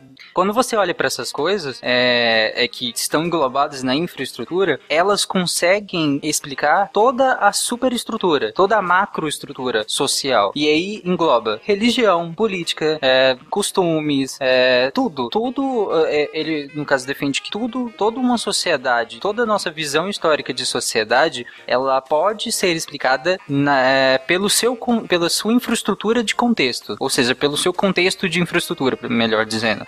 Então, o meio de produção e as relações de trabalho daquela época explicam essa superestrutura social, ou seja, religiões, política, costumes e etc. Elas são influenciadas pela realidade material, né? Isso. Basicamente, aqui a, a tônica é a situação econômica, sei lá, dos atores que estão envolvidos ah, nesse contexto. A gente tem que partir do seguinte princípio, mas Marx foi um produto do seu tempo. A Uhum. Europa vivenciava um caldeirão em ebulição. Nós tivemos um fantasma assombrando todo o território chamado Napoleão Bonaparte, que vai botar a- a- quase todas as nações de perna para cima, né? Não só militarmente falando, mas principalmente com novas leis, questão de igualdade e tudo mais. Vai bater de frente principalmente com, com o que seria, eh, por exemplo, os prussianos, região onde o Marx vai acabar nascendo depois. Talvez se ele nascesse 100 anos antes, eh, ele não teria feito, ou não teria, sei lá, pensado metade das coisas que ele pensou, né? E aí a gente tem um cara que influencia a, a sociedade de forma bem eh, forte, que foi o Hegel. ponto do Marx com o materialismo histórico, ele fala sobre a questão da, da influência, da mútua influência entre infra e superestrutura. Mas a- a-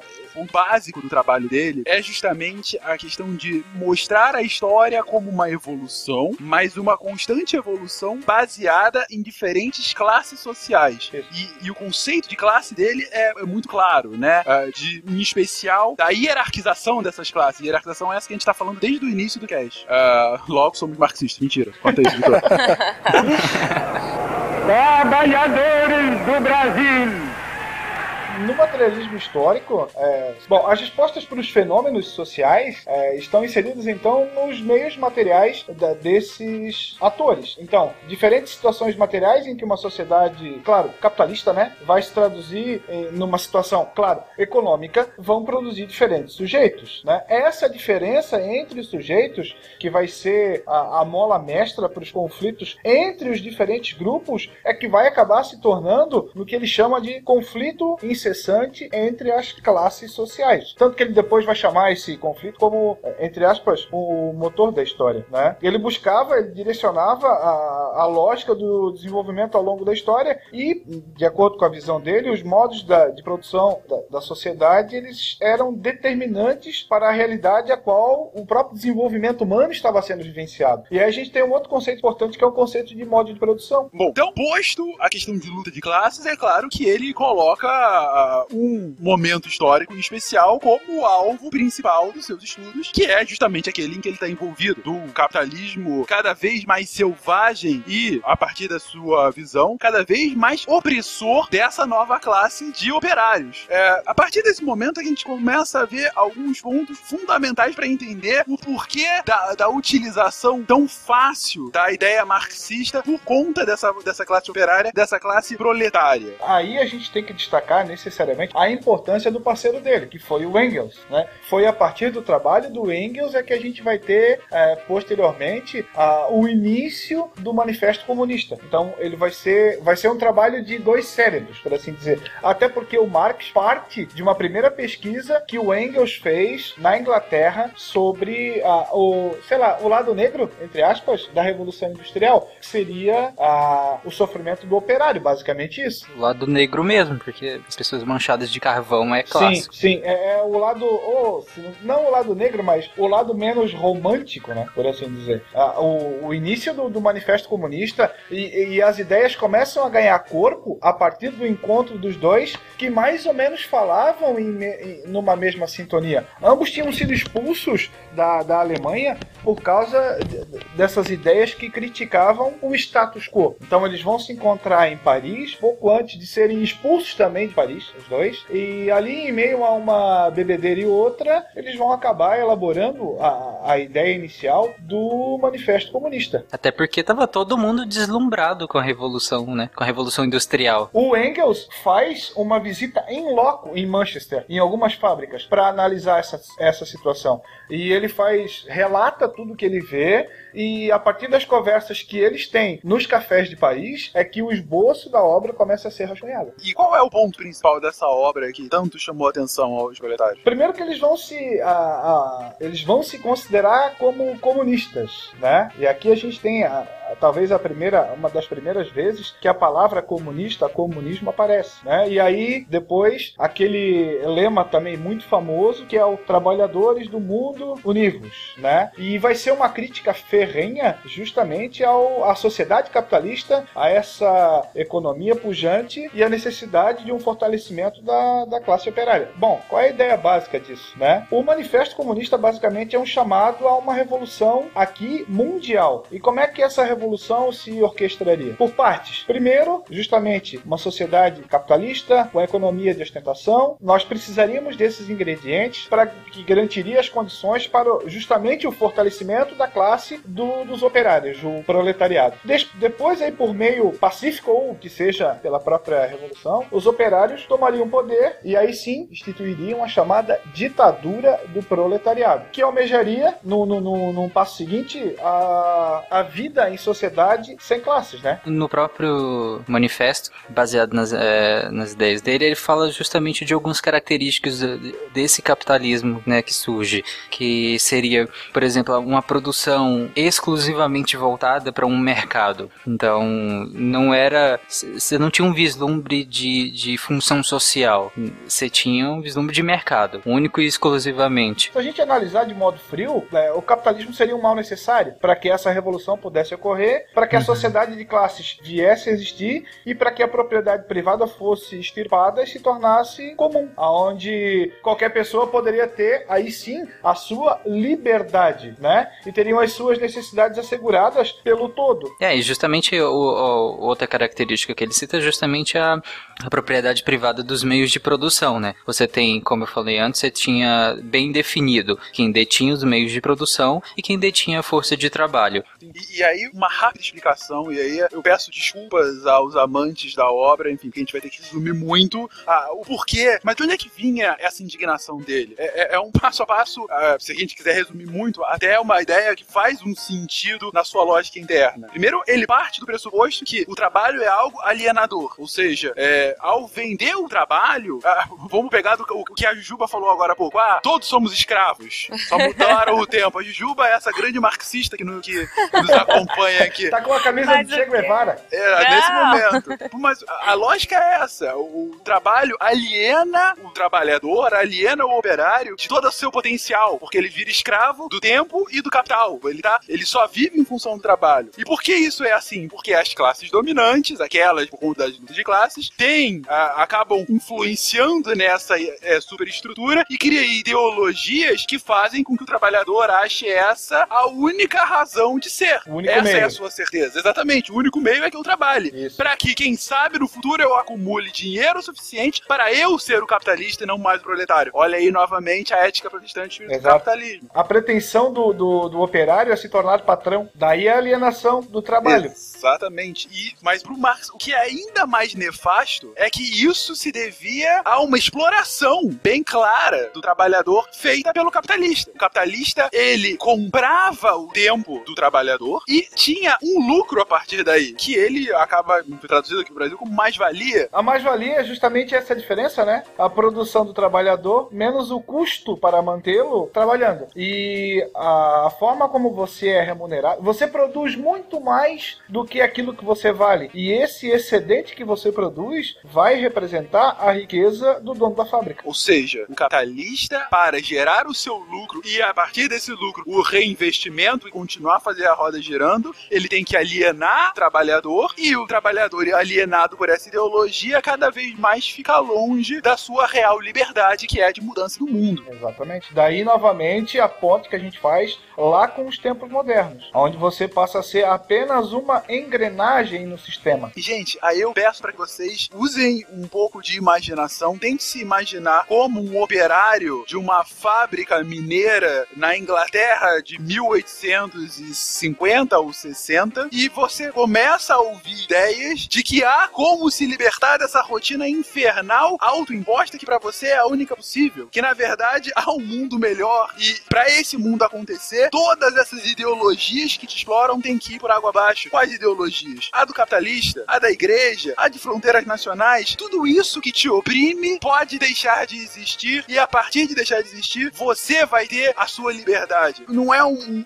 uma, uma narrativa muito atraente? É isso que eu falar, atraente. É extremamente atraente. Tanto quanto aquela que deu origem ao capitalismo. Em Exatamente. sua respectiva, ah, no seu re- respectivo recorte histórico. Eu Acho que o grande contraponto, o grande resultado, o filho, por assim dizer, da frase do Marx, né, dos trabalhadores do mundo univos, que quando Marx fala isso, ele quebra fronteiras, né? Então não interessa se você é alemão, não interessa se você é inglês, não interessa se você é russo. Detalhe, né, para trabalhadores do mundo. Exato. Então não interessa qual a sua nacionalidade. Interessa que você é trabalhador, você está sendo explorado, você deve se unir. Então o grande contraponto a isso, o grande resultado disso vão ser os movimentos nacionalistas, que vão dar origem a, a- a- a toda a ideologia nacionalista. Porque qual que é o grande contraponto? Não, peraí, nós somos alemães, não interessa o resto. Ou nós somos ingleses, nós somos franceses. Essa identidade. Não à toa, todos os movimentos nazifascistas simplesmente odiavam o socialismo, né?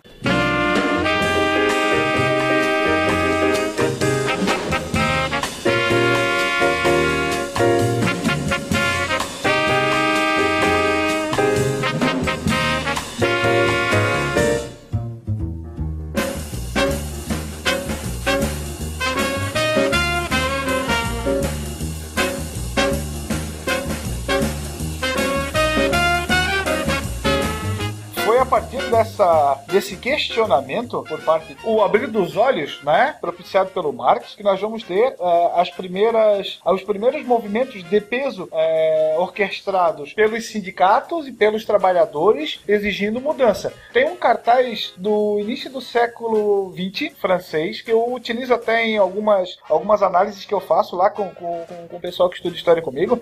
Você tem um oito desenhado no centro, dentro desse oito tem um relógio. Aí de um lado tem os operários puxando por uma hora menor e do outro lado teriam os patrões querendo manter esse horário. Quer dizer, eles estão disputando ali a questão da jornada de trabalho. A jornada de trabalho para os trabalhadores tem que ser menor, enquanto para os patrões ela deve se manter. Então a gente começa a ter movimentos que questionam essa o mundo maravilhoso da industrialização até então, ou o mundo romântico, né? Coisa que a gente vai ter depois na, na literatura também, como por exemplo lá com uh, o Oliver Twist, que mostra uh, uma Londres empobrecida, aonde os becos são habitados por trabalhadores, os mendigos, frutos daí de, de, um, de uma sociedade capitalista industrial que basicamente preza pelo lucro. E diversas manifestações e movimentos proletários começam a focar nessa Europa do século A formação da primeira, da primeira internacional. Comuna de Paris. Isso, aonde a, os interesses dos trabalhadores, novamente do mundo, é, seriam observados. E aí nós temos uma instigação, inclusive, para que esses direitos,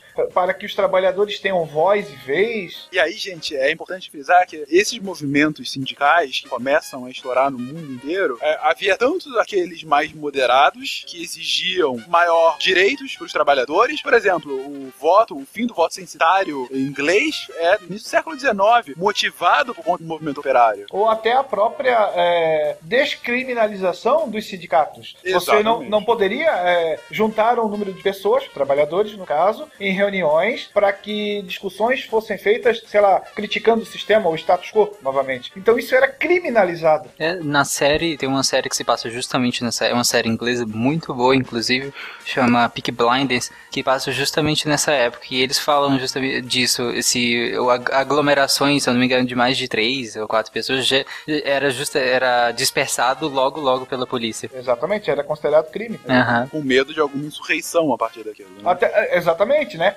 Novas ideias brotando. Exato. E você tem um espalhar dessas novas ideias. E novamente, nós temos ouvidos sedentos por essas ideias. E também você tinha os outros movimentos mais radicais que almejavam simplesmente derrubar o sistema, implementar de fato a revolução uh, prevista por Marx, né? Sim. É, você tem uma série deles, né? Você tem os próprios ludistas contrários à, à revolução industrial, contrários às máquinas. Ludistas aí a gente está falando mil, ludismo ali em 1811. O problema era com as máquinas que estavam é, é, suprimindo seria o emprego das pessoas, né? O movimento cartista também. Mas com isso, como consequência, os estados foram se adequando a esse novo normal, a essa nova lógica proletária e diversos uh, uh, direitos individuais, coletivos foram dados aos trabalhadores. Nessa época que surgem as primeiras leis uh, de aposentadoria, de jornada máxima de trabalho, de fim de trabalho infantil, de permissão do trabalho feminino, segurança é, é, e saúde no trabalho,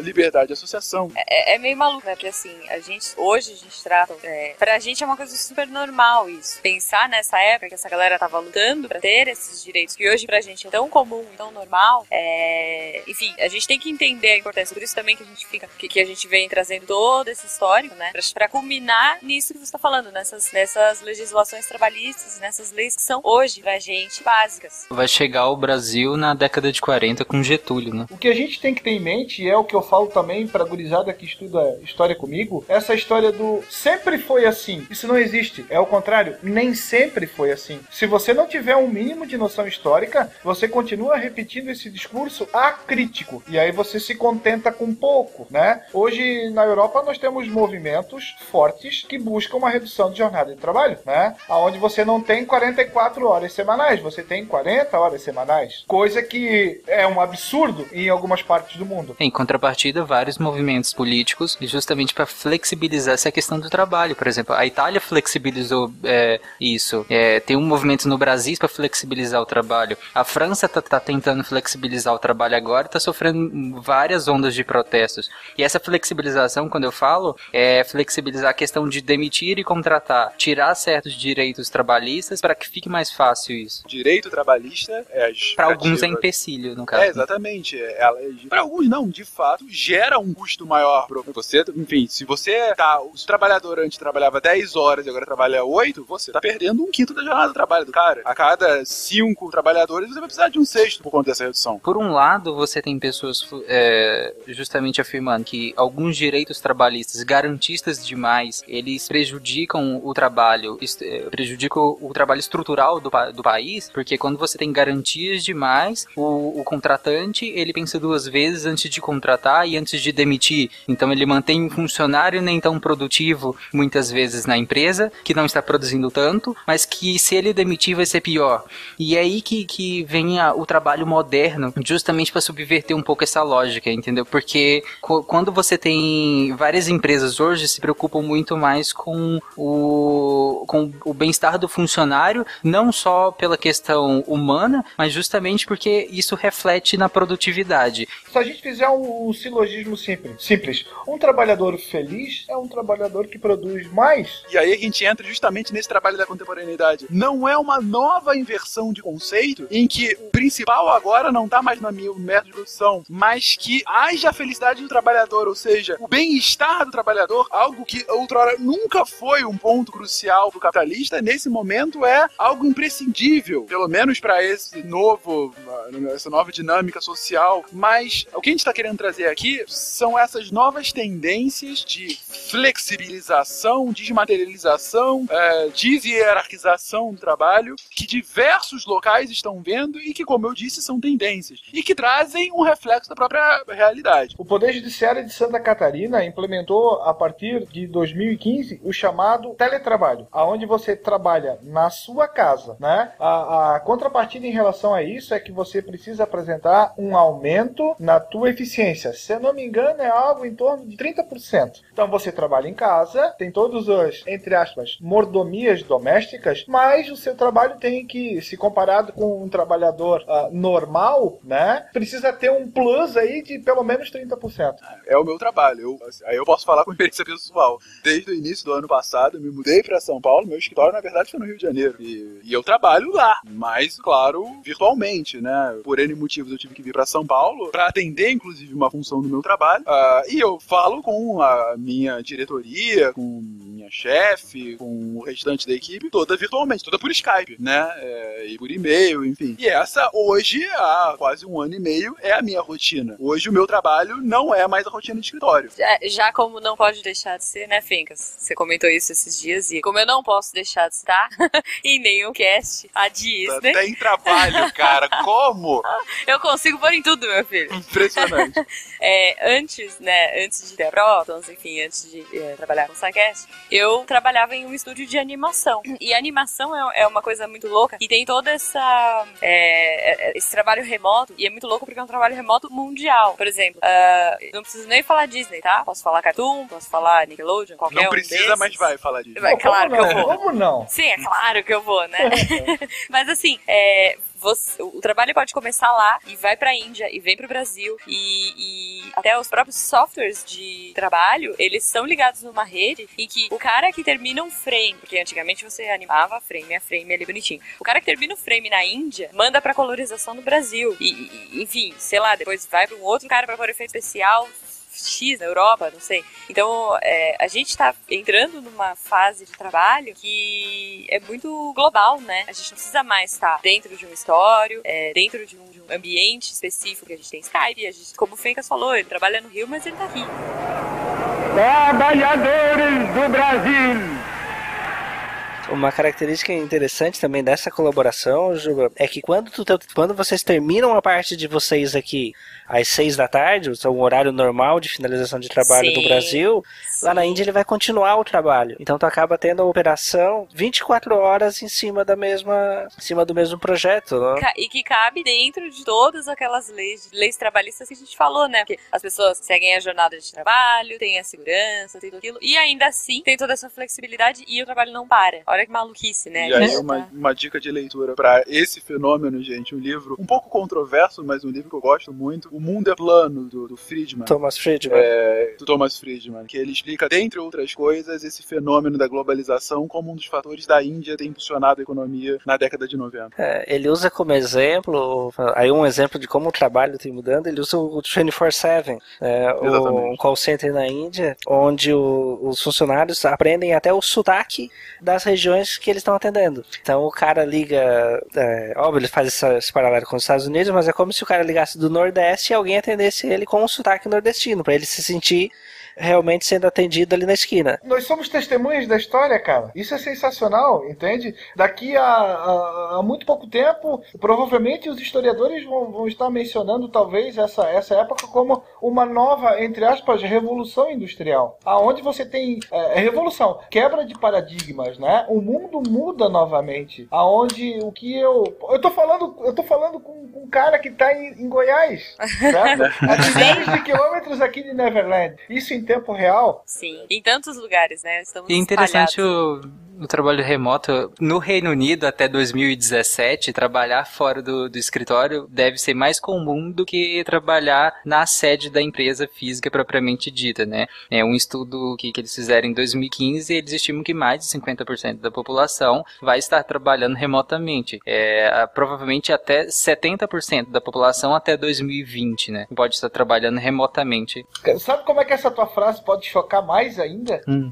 Tira 2017 e bota ano que vem, cara. Ano que vem é ali, ó. Até É. o ano que vem. Ano que Vulgo vem. ano que É muito louco, né? E no Brasil, segundo alguns dados, dizem que, que, que, eh, che- nós chegamos nesses 50% já. Se você parar pra pensar, é, é um caminho meio lógico. Porque a- você não tem a estrutura, você não tem o aluguel, você não tem a água, você não tem o cafezinho, Exatamente. você não tem a bolachinha do. do- Não, não gasta o tempo de deslocamento. Exato. Você não trabalha com ar-condicionado com a janela aberta. Um dos custos fixos mais caros de qualquer escritório é justamente o metro quadrado, o aluguel do metro quadrado. Aqui em Eu- São Paulo, então, nem se Claro, fala. com né? certeza. Eu, quando eu estava no Rio, antes do, do meu trabalho anterior, eu trabalhava numa empresa grande de tecnologia, em que era uma equipe grande, de 120, 130 pessoas. E logo quando eu estava saindo, eles estavam implementando justamente não o home office é, de todo mundo, mas tinha tanto questão de horário flexível quanto o day off. É, então, Uma vez por semana. né? Exatamente, Tem uma vez por semana você trabalhava, você trabalhava mais ao longo da semana, é, em vez de trabalhar 8 horas por dia, trabalhava 9, 9 e meia, e aí chegava num dia você não trabalhava. Cara, Ferris Bueller. É tipo isso. É, na verdade, aqui em São Paulo, se eu não me engano, o pessoal de, de seguros é assim. Eles trabalham é, 40 minutos a mais por dia, na sexta-feira eles saem nas, às 13 horas, sabe? Alguma coisa assim. Mas por que, que essa minha empresa fazia isso? Justamente como eram 120, pessoas 130 naquela unidade, ah, se você fizesse uma escala boa, você poderia ter um espaço para 85, 90 pessoas. Era só você não ter uma mesa reservada, como era o caso. Você só tinha um terminal que era seu notebook. Então você tinha vários mesões, você diminuía em um quinto o tamanho do espaço reservado, um quinto o aluguel, um quinto energia, etc, etc. E você tinha a mesma produtividade. Ou seja, pode, pode parecer uma coisa besta, mas para que isso funcione, não digo 100%, mas com, com otimização, você tem que selecionar bem os seus Ah, trabalhadores, né? Sim, é uma outra lógica de contrato e de confiança. A contraparte. Sim. E, e eu acho que o próprio trabalhador, né, assim, o próprio indivíduo está mudando. As pessoas Uhum. estão, é, é, as pessoas têm que se adaptar. Se você tá acostumado a, enfim, é, a- eu brinco até que tem muita profissão de concurseiro, né? Se você é um cara que quer bater ponto, que quer chegar e mais, você jamais estaria bem numa empresa dessas. Numa empresa tipo a Google, tipo a Disney. Principalmente se você quer bater ponto e ir embora. Sim. Como É. fazem muito em repartições públicas. Não, aí a gente não vai nem entrar nesse mérito, né? Você precisa ter um autocontrole e uma autodisciplina muito grande, né? Afinal de contas, você vai estar na sua casa, aonde, sei lá, os prazeres são mais próximos. Sim. Não, tem empresas que não, não exigem é, não exigem nem horário específico, assim, você, além dessa flexibilidade de trabalho, você tem a flexibilidade, assim, você tem que entregar uma tarefa X, não importa em quanto tempo você faz. É, é, é mais maluco ainda. Sabe que isso, de certa forma, lembra a, a primeira mudança do artesanato para manufatura. Eu vou lá e contrato, sei lá, 15 pares de Uhum, sapatos, você tem em 20 dias. Se você consegue fazer eles em em cinco dias, o que você vai fazer com o resto do tempo é problema seu, não é problema meu. Exatamente, já tá pago, né? E é interessante porque o trabalho remoto ele tem algumas faces também. Você tem o trabalho remoto clássico, né, que seria esse em que a pessoa ainda tá na CLT, né, ela é contratada, mas a diferença é, é que não faz sentido ela estar fisicamente na empresa, já que o trabalho dela é completamente online. Então, você tem toda a tecnologia que você precisa estar na nuvem. É, se você precisa se comunicar, nós temos já meios de comunicação extremamente rápidos. Você tem o Skype, você tem o WhatsApp mesmo agora. Então você tem meios que não te fazem necessário fisicamente. E também tem o, o quem trabalha remotamente, mas não tem esse vínculo contratual fixo. Por exemplo, se você trabalha de freelancer, você não tem é, esse vínculo, mas você também trabalha remotamente e vai pegando trabalhos de acordo com a sua disponibilidade. E é interessante porque você tem horário, aí sim é um horário completamente flexível Sim. né? A- Apesar de que não é fácil, porque você não tem a, a segurança, né, no final do mês, por assim É, dizer. tem, tem pessoas que trabalham muito bem com freelance, Uhum. né? Assim, é, é como a gente tá falando aqui, são perfis de funcionários. É, Uhum. você tem que encontrar um perfil legal pra você, encontrar uma coisa que funcione. E, e- e ver a sua disciplina e ver o que, que é mais importante pra você. Para algumas pessoas, pagar ah, as contas básicas e ter uma grana X E trabalhar com o que gosta, né? e trabalhar com. Tudo bem, é, a gente sempre brinca aqui com miçangas e mais verdade, mas assim, é, para algumas pessoas o básico é, é tá, tá bom, assim. Se você tiver aquilo que, que te contenta, né? é, você não precisa mais que isso. É, isso já é um. Você já tá atingindo um patamar de felicidade no trabalho. Você já tá satisfeito. Então, hoje a gente tem N perfis de trabalhadores e N perfis de empresas e de propostas. O mundo virou, né? é, é, o mundo tá fervilhando. Não, claro, nesse momento que a gente tá hoje do Brasil, é um pouco complicado falar, né? Que estamos fervilhando de trabalhos e oportunidades. Mas assim. Mas é, e, e- e como o Juba falou, as a questão da- das vantagens, né? Você tem. Você melhora a sua qualidade de vida, né? À medida que você não precisa pegar trânsito, você não se expõe a, a um trânsito horrível, a violência urbana, então a, a poluição urbana, à medida que você não se expõe todos os dias, às seis da manhã, muitas vezes mais cedo a isso, você melhora a sua qualidade de vida. É, as empresas, elas podem reter pessoas mais talentosas, que, que muitas mais criativas, em, pessoas que trabalham com isso, claro, né? Que, que veem as coisas de maneira diferente e não se adequam muito bem a essa, essa coisa fechada do mundo da CLT. E além da redução de custos de- da infraestrutura, como o Fernando falou, você não tem necessidade de ter uma infraestrutura para cento e tantos funcionários, se você, você pode ter uma infraestrutura muito mais enxuta e ainda assim ter essa mesma quantidade de, de trabalhadores. Mas um, dos principais medos das pessoas que trabalham remotamente é uma das coisas que, que mais prejudica alguma delas, além da de você achar que você dá conta disso e aí no momento da adaptação você vê que você não tem tanto autocontrole, além disso ainda tem a outra ponta que seria você turvar é, esse limite entre lazer e trabalho, porque você está na sua casa, você está sentado na, sua sala, no seu home, no seu quarto, então fica muito difícil você delimitar o que que é prazer, o que que é lazer, né, do que que é trabalho. Então às vezes as pessoas acabam que trabalham muito mais do que se tivessem lá saindo de manhã Com cedo certeza. e indo trabalhar na empresa. Porque às vezes você tá em casa, nossa, eu lembrei, tem aquela coisa, né, pra fazer. Ou uma pessoa te liga, ou uma coisa. Então, tem muita gente que tem medo disso. Começa a se estabelecer aquela zona cinza entre Uhum. o que, que é pessoal e o que, que é, é, é Escravidão. trabalho. É, Escravidão. Mas às vezes também é uma coisa que vai permeando o seu dia, né? Exatamente. É, sei lá, hoje eu trabalhei, eu tava editando um vídeo e eu fiquei até as quatro da manhã. Mas assim, porque é prazeroso, que é uma coisa que eu gosto. E aí, poxa, ah, beleza, eu posso acordar um pouco mais tarde, eu posso pensar, é, toda essa flexibilidade. É, às vezes essa zona cinza, que- né, que a gente tá discutindo, também é benéfico, porque você acaba, o trabalho, ele vira um prazer também. O trabalho dignifica o homem. Mas aí, esse negócio do trabalho como prazer, Juba, também é, às vezes é uma ideologia um pouco Utopia? injusta, Sim, né? sim. É um pouco injusta com algumas pessoas, porque nem todo mundo vai ter oportunidade Sim. de trabalhar no que te dá extremo prazer, ou tem muitas pessoas que nem vão sentir esse extremo prazer por trabalho algum. Então, ela vê o trabalho como um trabalho e ponto. E isso não é errado, né? Pra quem é adepto do- estritamente da, da- dessa ideologia de que ah, tem que trabalhar por prazer, muitas vezes vê isso como errado. Mas a pessoa que tá trabalhando não vê. E pra ela, esse turvar essa linha, ou seja, ultrapassar o limite de prazer dela, pode prejudicar muito a, a qualidade de vida dela. entendeu? É, porque a gente tem duas. A gente tem. é, dois pontos aí, né? A gente tem uma pessoa que quer trabalhar por prazer e, enfim, se não fizer isso vai ser uma pessoa frustrada e vai ficar no escritório. Mas a gente também tem a pessoa que trabalha e tem o horário dela X, mas que, porque pra ela aquilo ali é um trabalho e depois ela tem o lazer e depois ela tem o prazer e ela diferencia isso muito bem. São perfis também. Eu acho que aqui a gente começa a criar, tô, é, a gente tá batendo aqui, né, nessa mudança geral o tempo todo e você tem que saber muito, você tem que ter esse autoconhecimento, o que, que vai trazer, é, eu não vou dizer prazer aqui, né, pra gente não, não entrar nessa de trabalho por prazer, enfim, mas você tem que saber o que, que vai te satisfazer. O foco da pessoa, de alguns, é, e isso não tá certo nem errado, o foco nem sempre é o trabalho, mas os benefícios que o trabalho gera, né? Então, Sim, para essa pessoa não é- é ruim para a qualidade de vida dela esse trabalho que invada tanto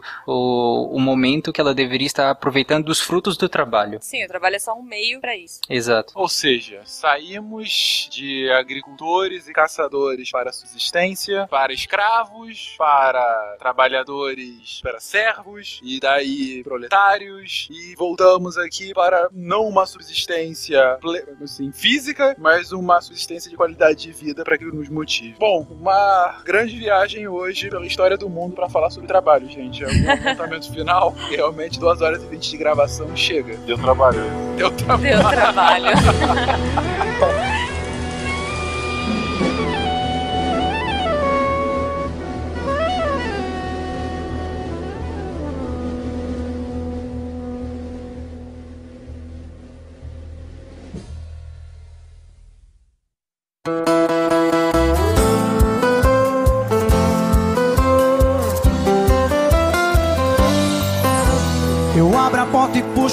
cadeira do jantar. A luz de velas pra ela se apaixonar. Eu mando flores, chocolates e cartão. O meu problema sempre foi ter grande coração. Ligo no outro dia no estilo Dom Juan. Do meu bem, meu amor, é domingo de manhã. Vamos pegar uma praia, ter saudade do seu beijo. Trato todas iguais, esse é meu defeito.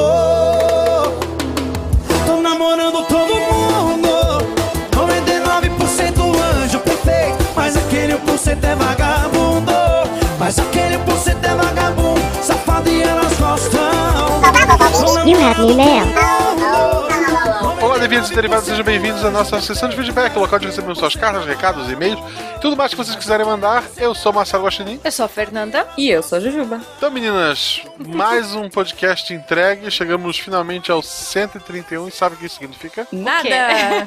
Nada. Nada. Não, se você ler Absolutamente de nada. trás pra frente ou de frente pra trás, vai dar a mesma coisa, né? Olha aí, olha que beleza. Como é que chama isso, será?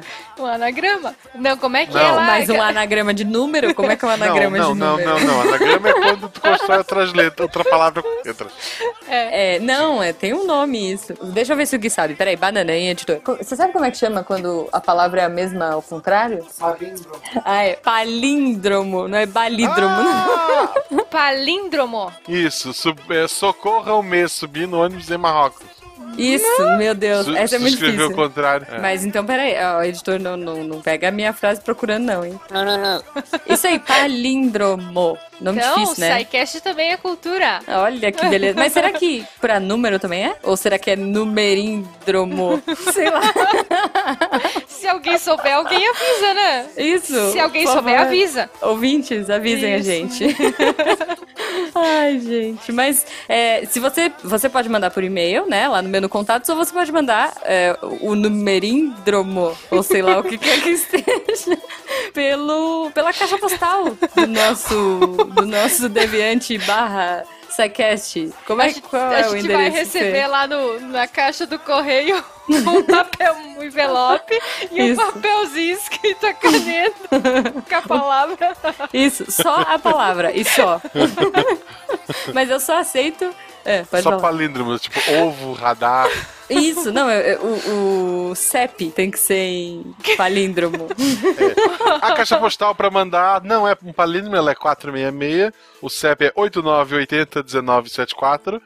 Chapecó, Santa Catarina. Eu não sei o que essas meninas tomaram, mas tomar remédios aqui. Eu também não sei. Ok. É bom lembrar que o SciCast não é só um podcast, quer dizer, ele é só um podcast, mas ele faz parte de um portal chamado Portal Deviante. Sim. Sim, o nome já ficou normal, ninguém mais fica tão estranho quando escuta esse nome. Não. Mas ele ainda tá, está bizarrinho. Então, o Portal Deviante tem o SciCast, que é este podcast lindo que tá no 131 que você está recebendo agora. Uhum. O Portal Deviante também tem a sua manchinha verde, que é o Meia Lua Cast, que é um podcast de games e meio que mitologia. Ah, o último episódio deles já deve ter saído um novo quando esse episódio saiu, mas foi sobre jogos de terror, tá bem legal, deu uma escutada Não, lá. já saiu eu sim, estou. é Mad Max agora. Ah, é Mad o Max? último que eu vi foi do Mad Max. Aham. Ah, tá. Esse eu não ouvi ainda porque eu não vi o filme, não joguei o jogo, então Ah, seu vai herege. demorar. Tem que ver, tem que ver. Mas bom. eu estou devendo de gravar com eles um dia eu cumpro esta promessa.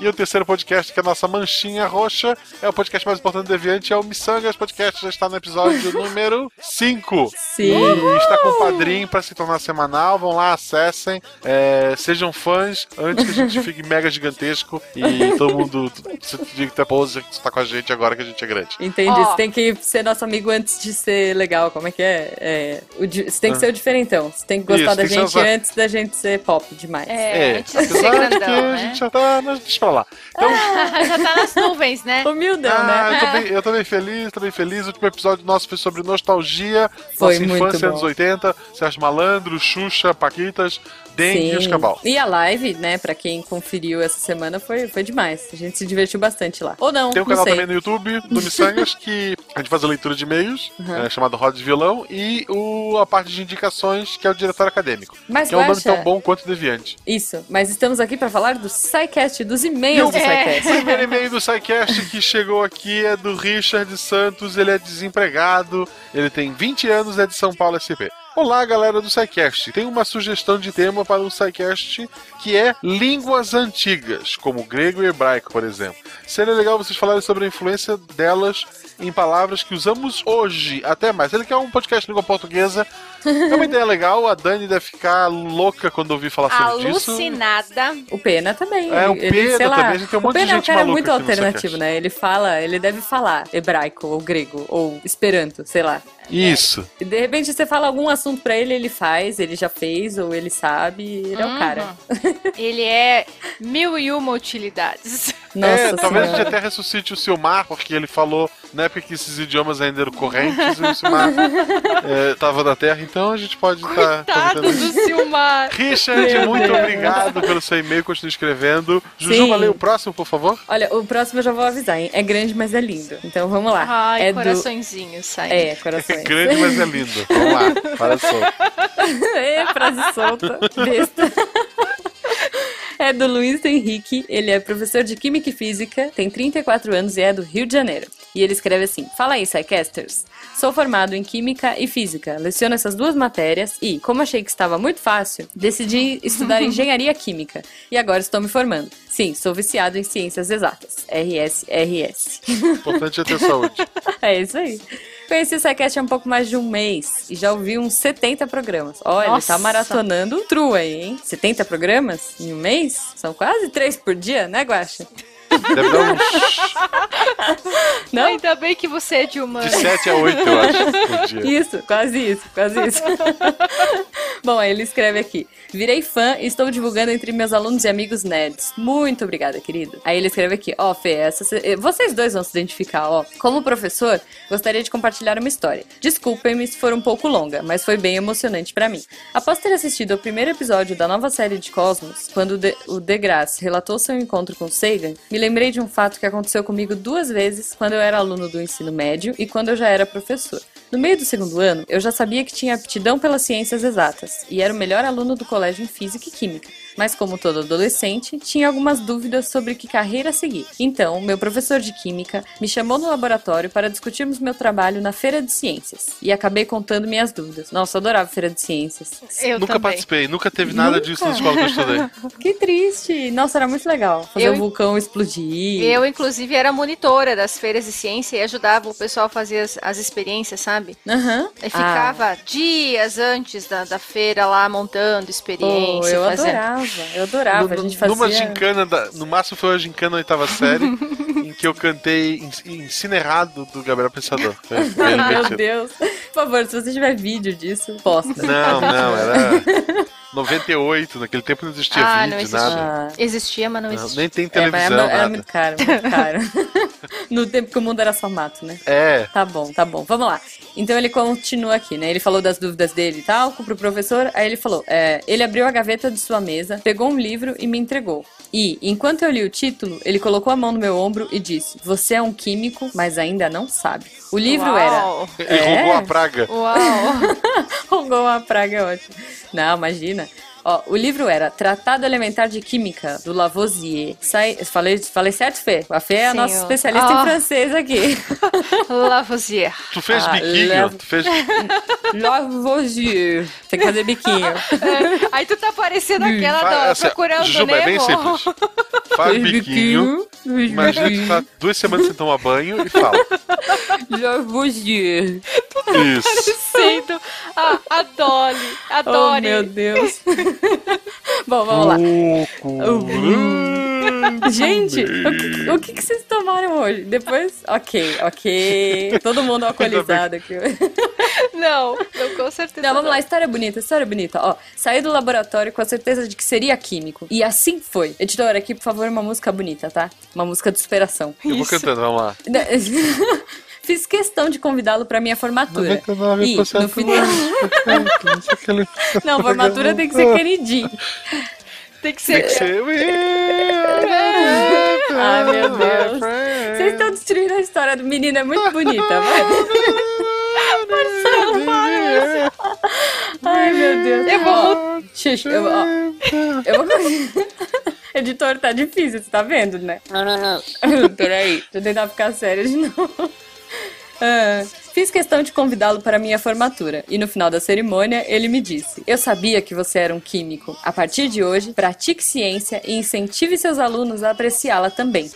Assumi essa responsabilidade. Procurei ensinar ciência de forma divertida. Tentei incentivar ao máximo, inspirei alguns e desapontei outros. E é o que venho fazendo até hoje. No início de 2014, eu estava num restaurante comemorando a defesa da tese do meu doutorado. Então encontrei um antigo aluno meu, que também estava comemorando com a sua família. É, cidade pequena, né? Todo mundo se encontra. Pois é. E em São Paulo é assim também. É um ovo. o pior é que é.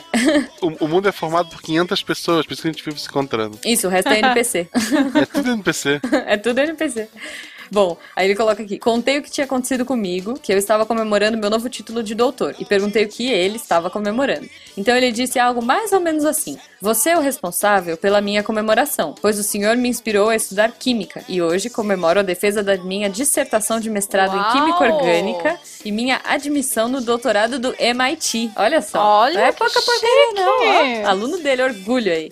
E quando eu voltar, quero fazer mais e melhor do que você, porque a missão do pupilo é superar o seu mestre. Muito obrigado por ter aberto meus olhos e me ensinado o caminho da ciência. É claro que desabei em lágrimas. Essas palavras nunca saíram da minha cabeça. Ter vivido essa experiência valeu cada dificuldade que um professor tem que passar diariamente. Toda a desvalorização e falta de prestígio da profissão. O reconhecimento de um aluno é o melhor pagamento. Eu sabia que tinha algo importante a fazer, e alguns dias depois nos encontramos. Dei a ele o livro do Lavoisier. Disse que tinha sido meu mestre. Desculpa. Disse que tinha sido do meu mestre e que agora pertencia a ele. Mas completei dizendo que aquele livro estaria temporariamente com ele. Era sua obrigação passá-lo adiante. O livro deveria ser presenteado ao próximo pupilo. E é isso que vocês fazem. Divulgam ciência e incentivam os ouvintes a, a conhecê-la melhor aprofundarem-se e buscar mais conhecimento, sempre com muita diversão. Vocês são os mestres de muitos pupilos, e em algum dia, alguns desses pupilos também serão mestres, e que esse ciclo, e que este ciclo seja infindável. Parabéns pelo trabalho primoroso que vocês fazem. Espero um dia poder contribuir com o SciCast. Grande abraço. Poxa, gente, é muito Pô, emocionante, bom. né, Luiz? Nossa, que lindo. Eu falei. Muito legal, assim. É, é, Eu acho legal assim, é, falar de ciência, de, de hard science, é fácil. Fazer isso ficar de uma maneira que, como esse cara que mandou e-mail pra gente, Uhum. fazer o aluno dele se interessar, ou como a gente Sim. do SciCast tenta fazer toda semana, de um jeito que mesmo a pessoa que é leiga, ou que não é muito daquela área, consiga ouvir, consiga entender, consiga se Sim. aprofundar num tema científico, é, não é fácil, assim. Então, é, parabéns para esse cara que ele conseguiu Uhum. passar isso. E esse é um aluno que ele encontrou de vários que seguiram o mesmo caminho, com certeza. sem que ele saiba, né? Eu já passei por isso, eu tenho um aluno que disse, pelo menos no terceiro ano, que ele ia fazer geografia por inspiração minha, de, de quando eu dava aula pra ele. Se houver um céu, quando eu chegar lá, ele vai estar me esperando pra reclamar, eu tenho certeza absoluta. Ô, dó. Mas, poxa, isso, isso é, é para isso que a gente grava, assim, é para isso que a gente gasta noites a fio aqui falando de ciência para receber Sim. e-mails como esse. É, eu também, eu, eu, na minha época que eu dava aula, há alguns anos atrás, isso, é, que eu também dava aula de química, eu tive três alunas que seguiram o mesmo caminho. Na verdade, não o mesmo caminho, né? Porque eu não sou formada em química. Mas elas, as três fizeram engenharia química por causa das aulas de química que eu dava. Elas gostavam tanto, elas viviam no laboratório lá comigo e em função disso, elas, as três se formaram em engenharia química. E Que quando legal. se formaram, me convidaram para formatura. É, eu acho que independente do, da área, né? O fato de você inspirar alguém a ser melhor, isso é, é, é muito valioso, é muito precioso, assim. É, quando a gente vai em evento, né? Poxa, Campus do começo do ano foi super emocionante, várias pessoas vindo conversar com a gente, e com certeza com vocês dois também, assim. Sim. E falando, poxa, vocês me inspiram, obrigada pelo trabalho. Isso, isso não tem preço pra gente, né? É muita. É, é o nosso melhor pagamento, eu acho. Com certeza. Mas e você, Fê? Me conta, é, depois dessa emoção toda que ficou. Então, então, depois da slag, agora vamos enxugar os olhinhos, né? Secar o suor do- dos olhos. Sim. E aqui, e eu, então, não restou nenhum e-mail pra mim, né? É, Não, na verdade tem vários, tem É. vários, tem vários. Na verdade, tem vários. Mas, sim. mas você recebeu uma coisa diferente de e-mail, É, foi isso? então, o SciCast recebeu uma coisa diferente hoje, que veio lá de São Paulo. Aí de São Paulo, Juliana. Ah, um foguete. Não, não é um foguete. mas é uma coisa muito legal. Nós recebemos um livro chamado As Experiências de Saleb e Cetra. Ele foi nos enviado pelo SESI de São Paulo, editora Oh. SESI de São Paulo. E, e quem nos enviou foi a Luciana Carneiro Agüera. Olha só, Sim. que E bacana. pelo que eu, eu pude ler do, do livrinho, é, um, Uhum. é uma coleção que eles estão lançando chamada Coleção para Gostar de Ciências. Que demais. E o primeiro exemplar é né, as experiências de Saleb e Cetra. Uhum. É, provavelmente a gente vai, eles te- vão lançar vários, vários outros livros. O, até o segundo título aqui é, já está determinado, né, predeterminado, que é Felipe, o menino que refletia. Uhum. E provavelmente eles vão falar de vários né, personagens da ciência. Que o autor bacana. desse livro, é, A Experiência de Saleb, etc., é Fernando Kniznik. Eu acho que é assim, não sei. E na contracapa do livro está escrito assim: A curiosidade natural, despertada pelos pequenos fatos do dia a dia, pode ser muito importante para o desenvolvimento da ciência. Estimulando esse sentimento espontâneo, o autor conta as aventuras dos amigos Saleb e Cetra. Dois cubos de gelo, brincando. é, a, a figurinha na frente realmente são dois cubos de gelo. Que bonitinho. Brincando, apresenta ao leitor os princípios do método científico, ensinando como fazer experiências simples e, te- e testar hipóteses.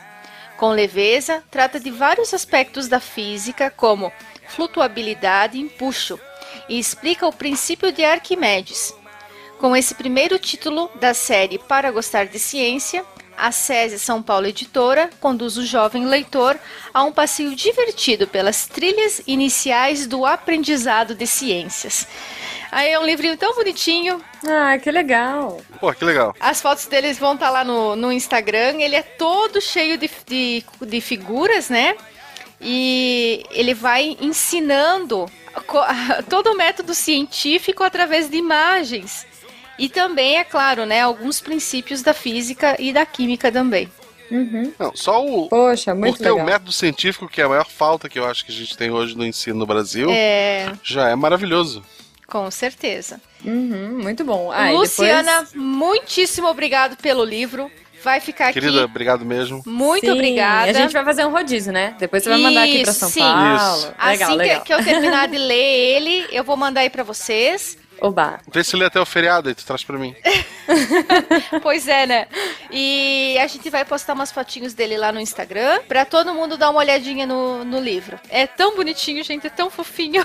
Oh, legal, então. É, isso, né, pessoal? Acho que... É isso. Então, com essas mensagens lindas, a gente encerra mais um programa. E eu vou ler meu Não? livrinho. Isso, Vai, lê pra lê trazer logo pra mim pra, feriado. pra- Isso. pra- Aí o Guaxa manda pra mim porque ele tem umas coisas pra mandar pro São Paulo, ele já. Isso. Já aproveita. Isso, Isso, vai eu passar vou pra mandar todo mundo. um- Aí eu passo aqui pro, pra galera de São Paulo. gigante pro Juba. Ai, que chique, eu também quero presente. Pessoal, então, É. até semana que vem teremos o episódio 132. Que Isso. será tão será melhor do que esse e pior do que o 133, porque a gente sempre tá Isso, evoluindo. mas não vai ser um Parangarikiti Himihuaro. Ou, Meu ou um outro Deus! negócio lá. Tu tá falando o nome do episódio ao contrário? É isso? Pra É, todo mundo a, a- a tentar adivinhar o que é? É quase Vocês isso, é quase sabiam que isso. por coincidência, por coincidência o episódio da semana que vem, o título é um palíndromo? Olha Ó, só! primeira dica do episódio. Caramba! Não, mentira, né, não, gente. Forte abraço. Ah, Já. tchau. No lugar de açúcar, todo mundo. Eu disse no lugar de açúcar, mamãe passou foi pimenta. No lugar de açúcar, mamãe passou foi pimenta. Só pega quem aguenta, só pega quem aguenta. E no lugar de açúcar, mamãe passou foi pimenta. No lugar de açúcar, mamãe passou foi pimenta. Só pega quem aguenta, só pega quem aguenta. Pega quem aguenta, aqui só pega quem aguenta.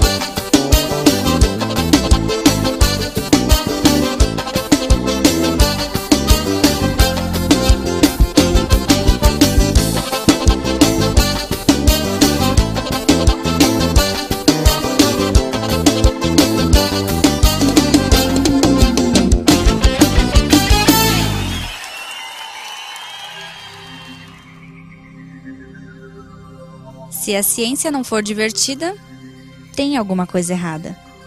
Tem que ser divertida. A coisa mais divertida que tem é a ciência.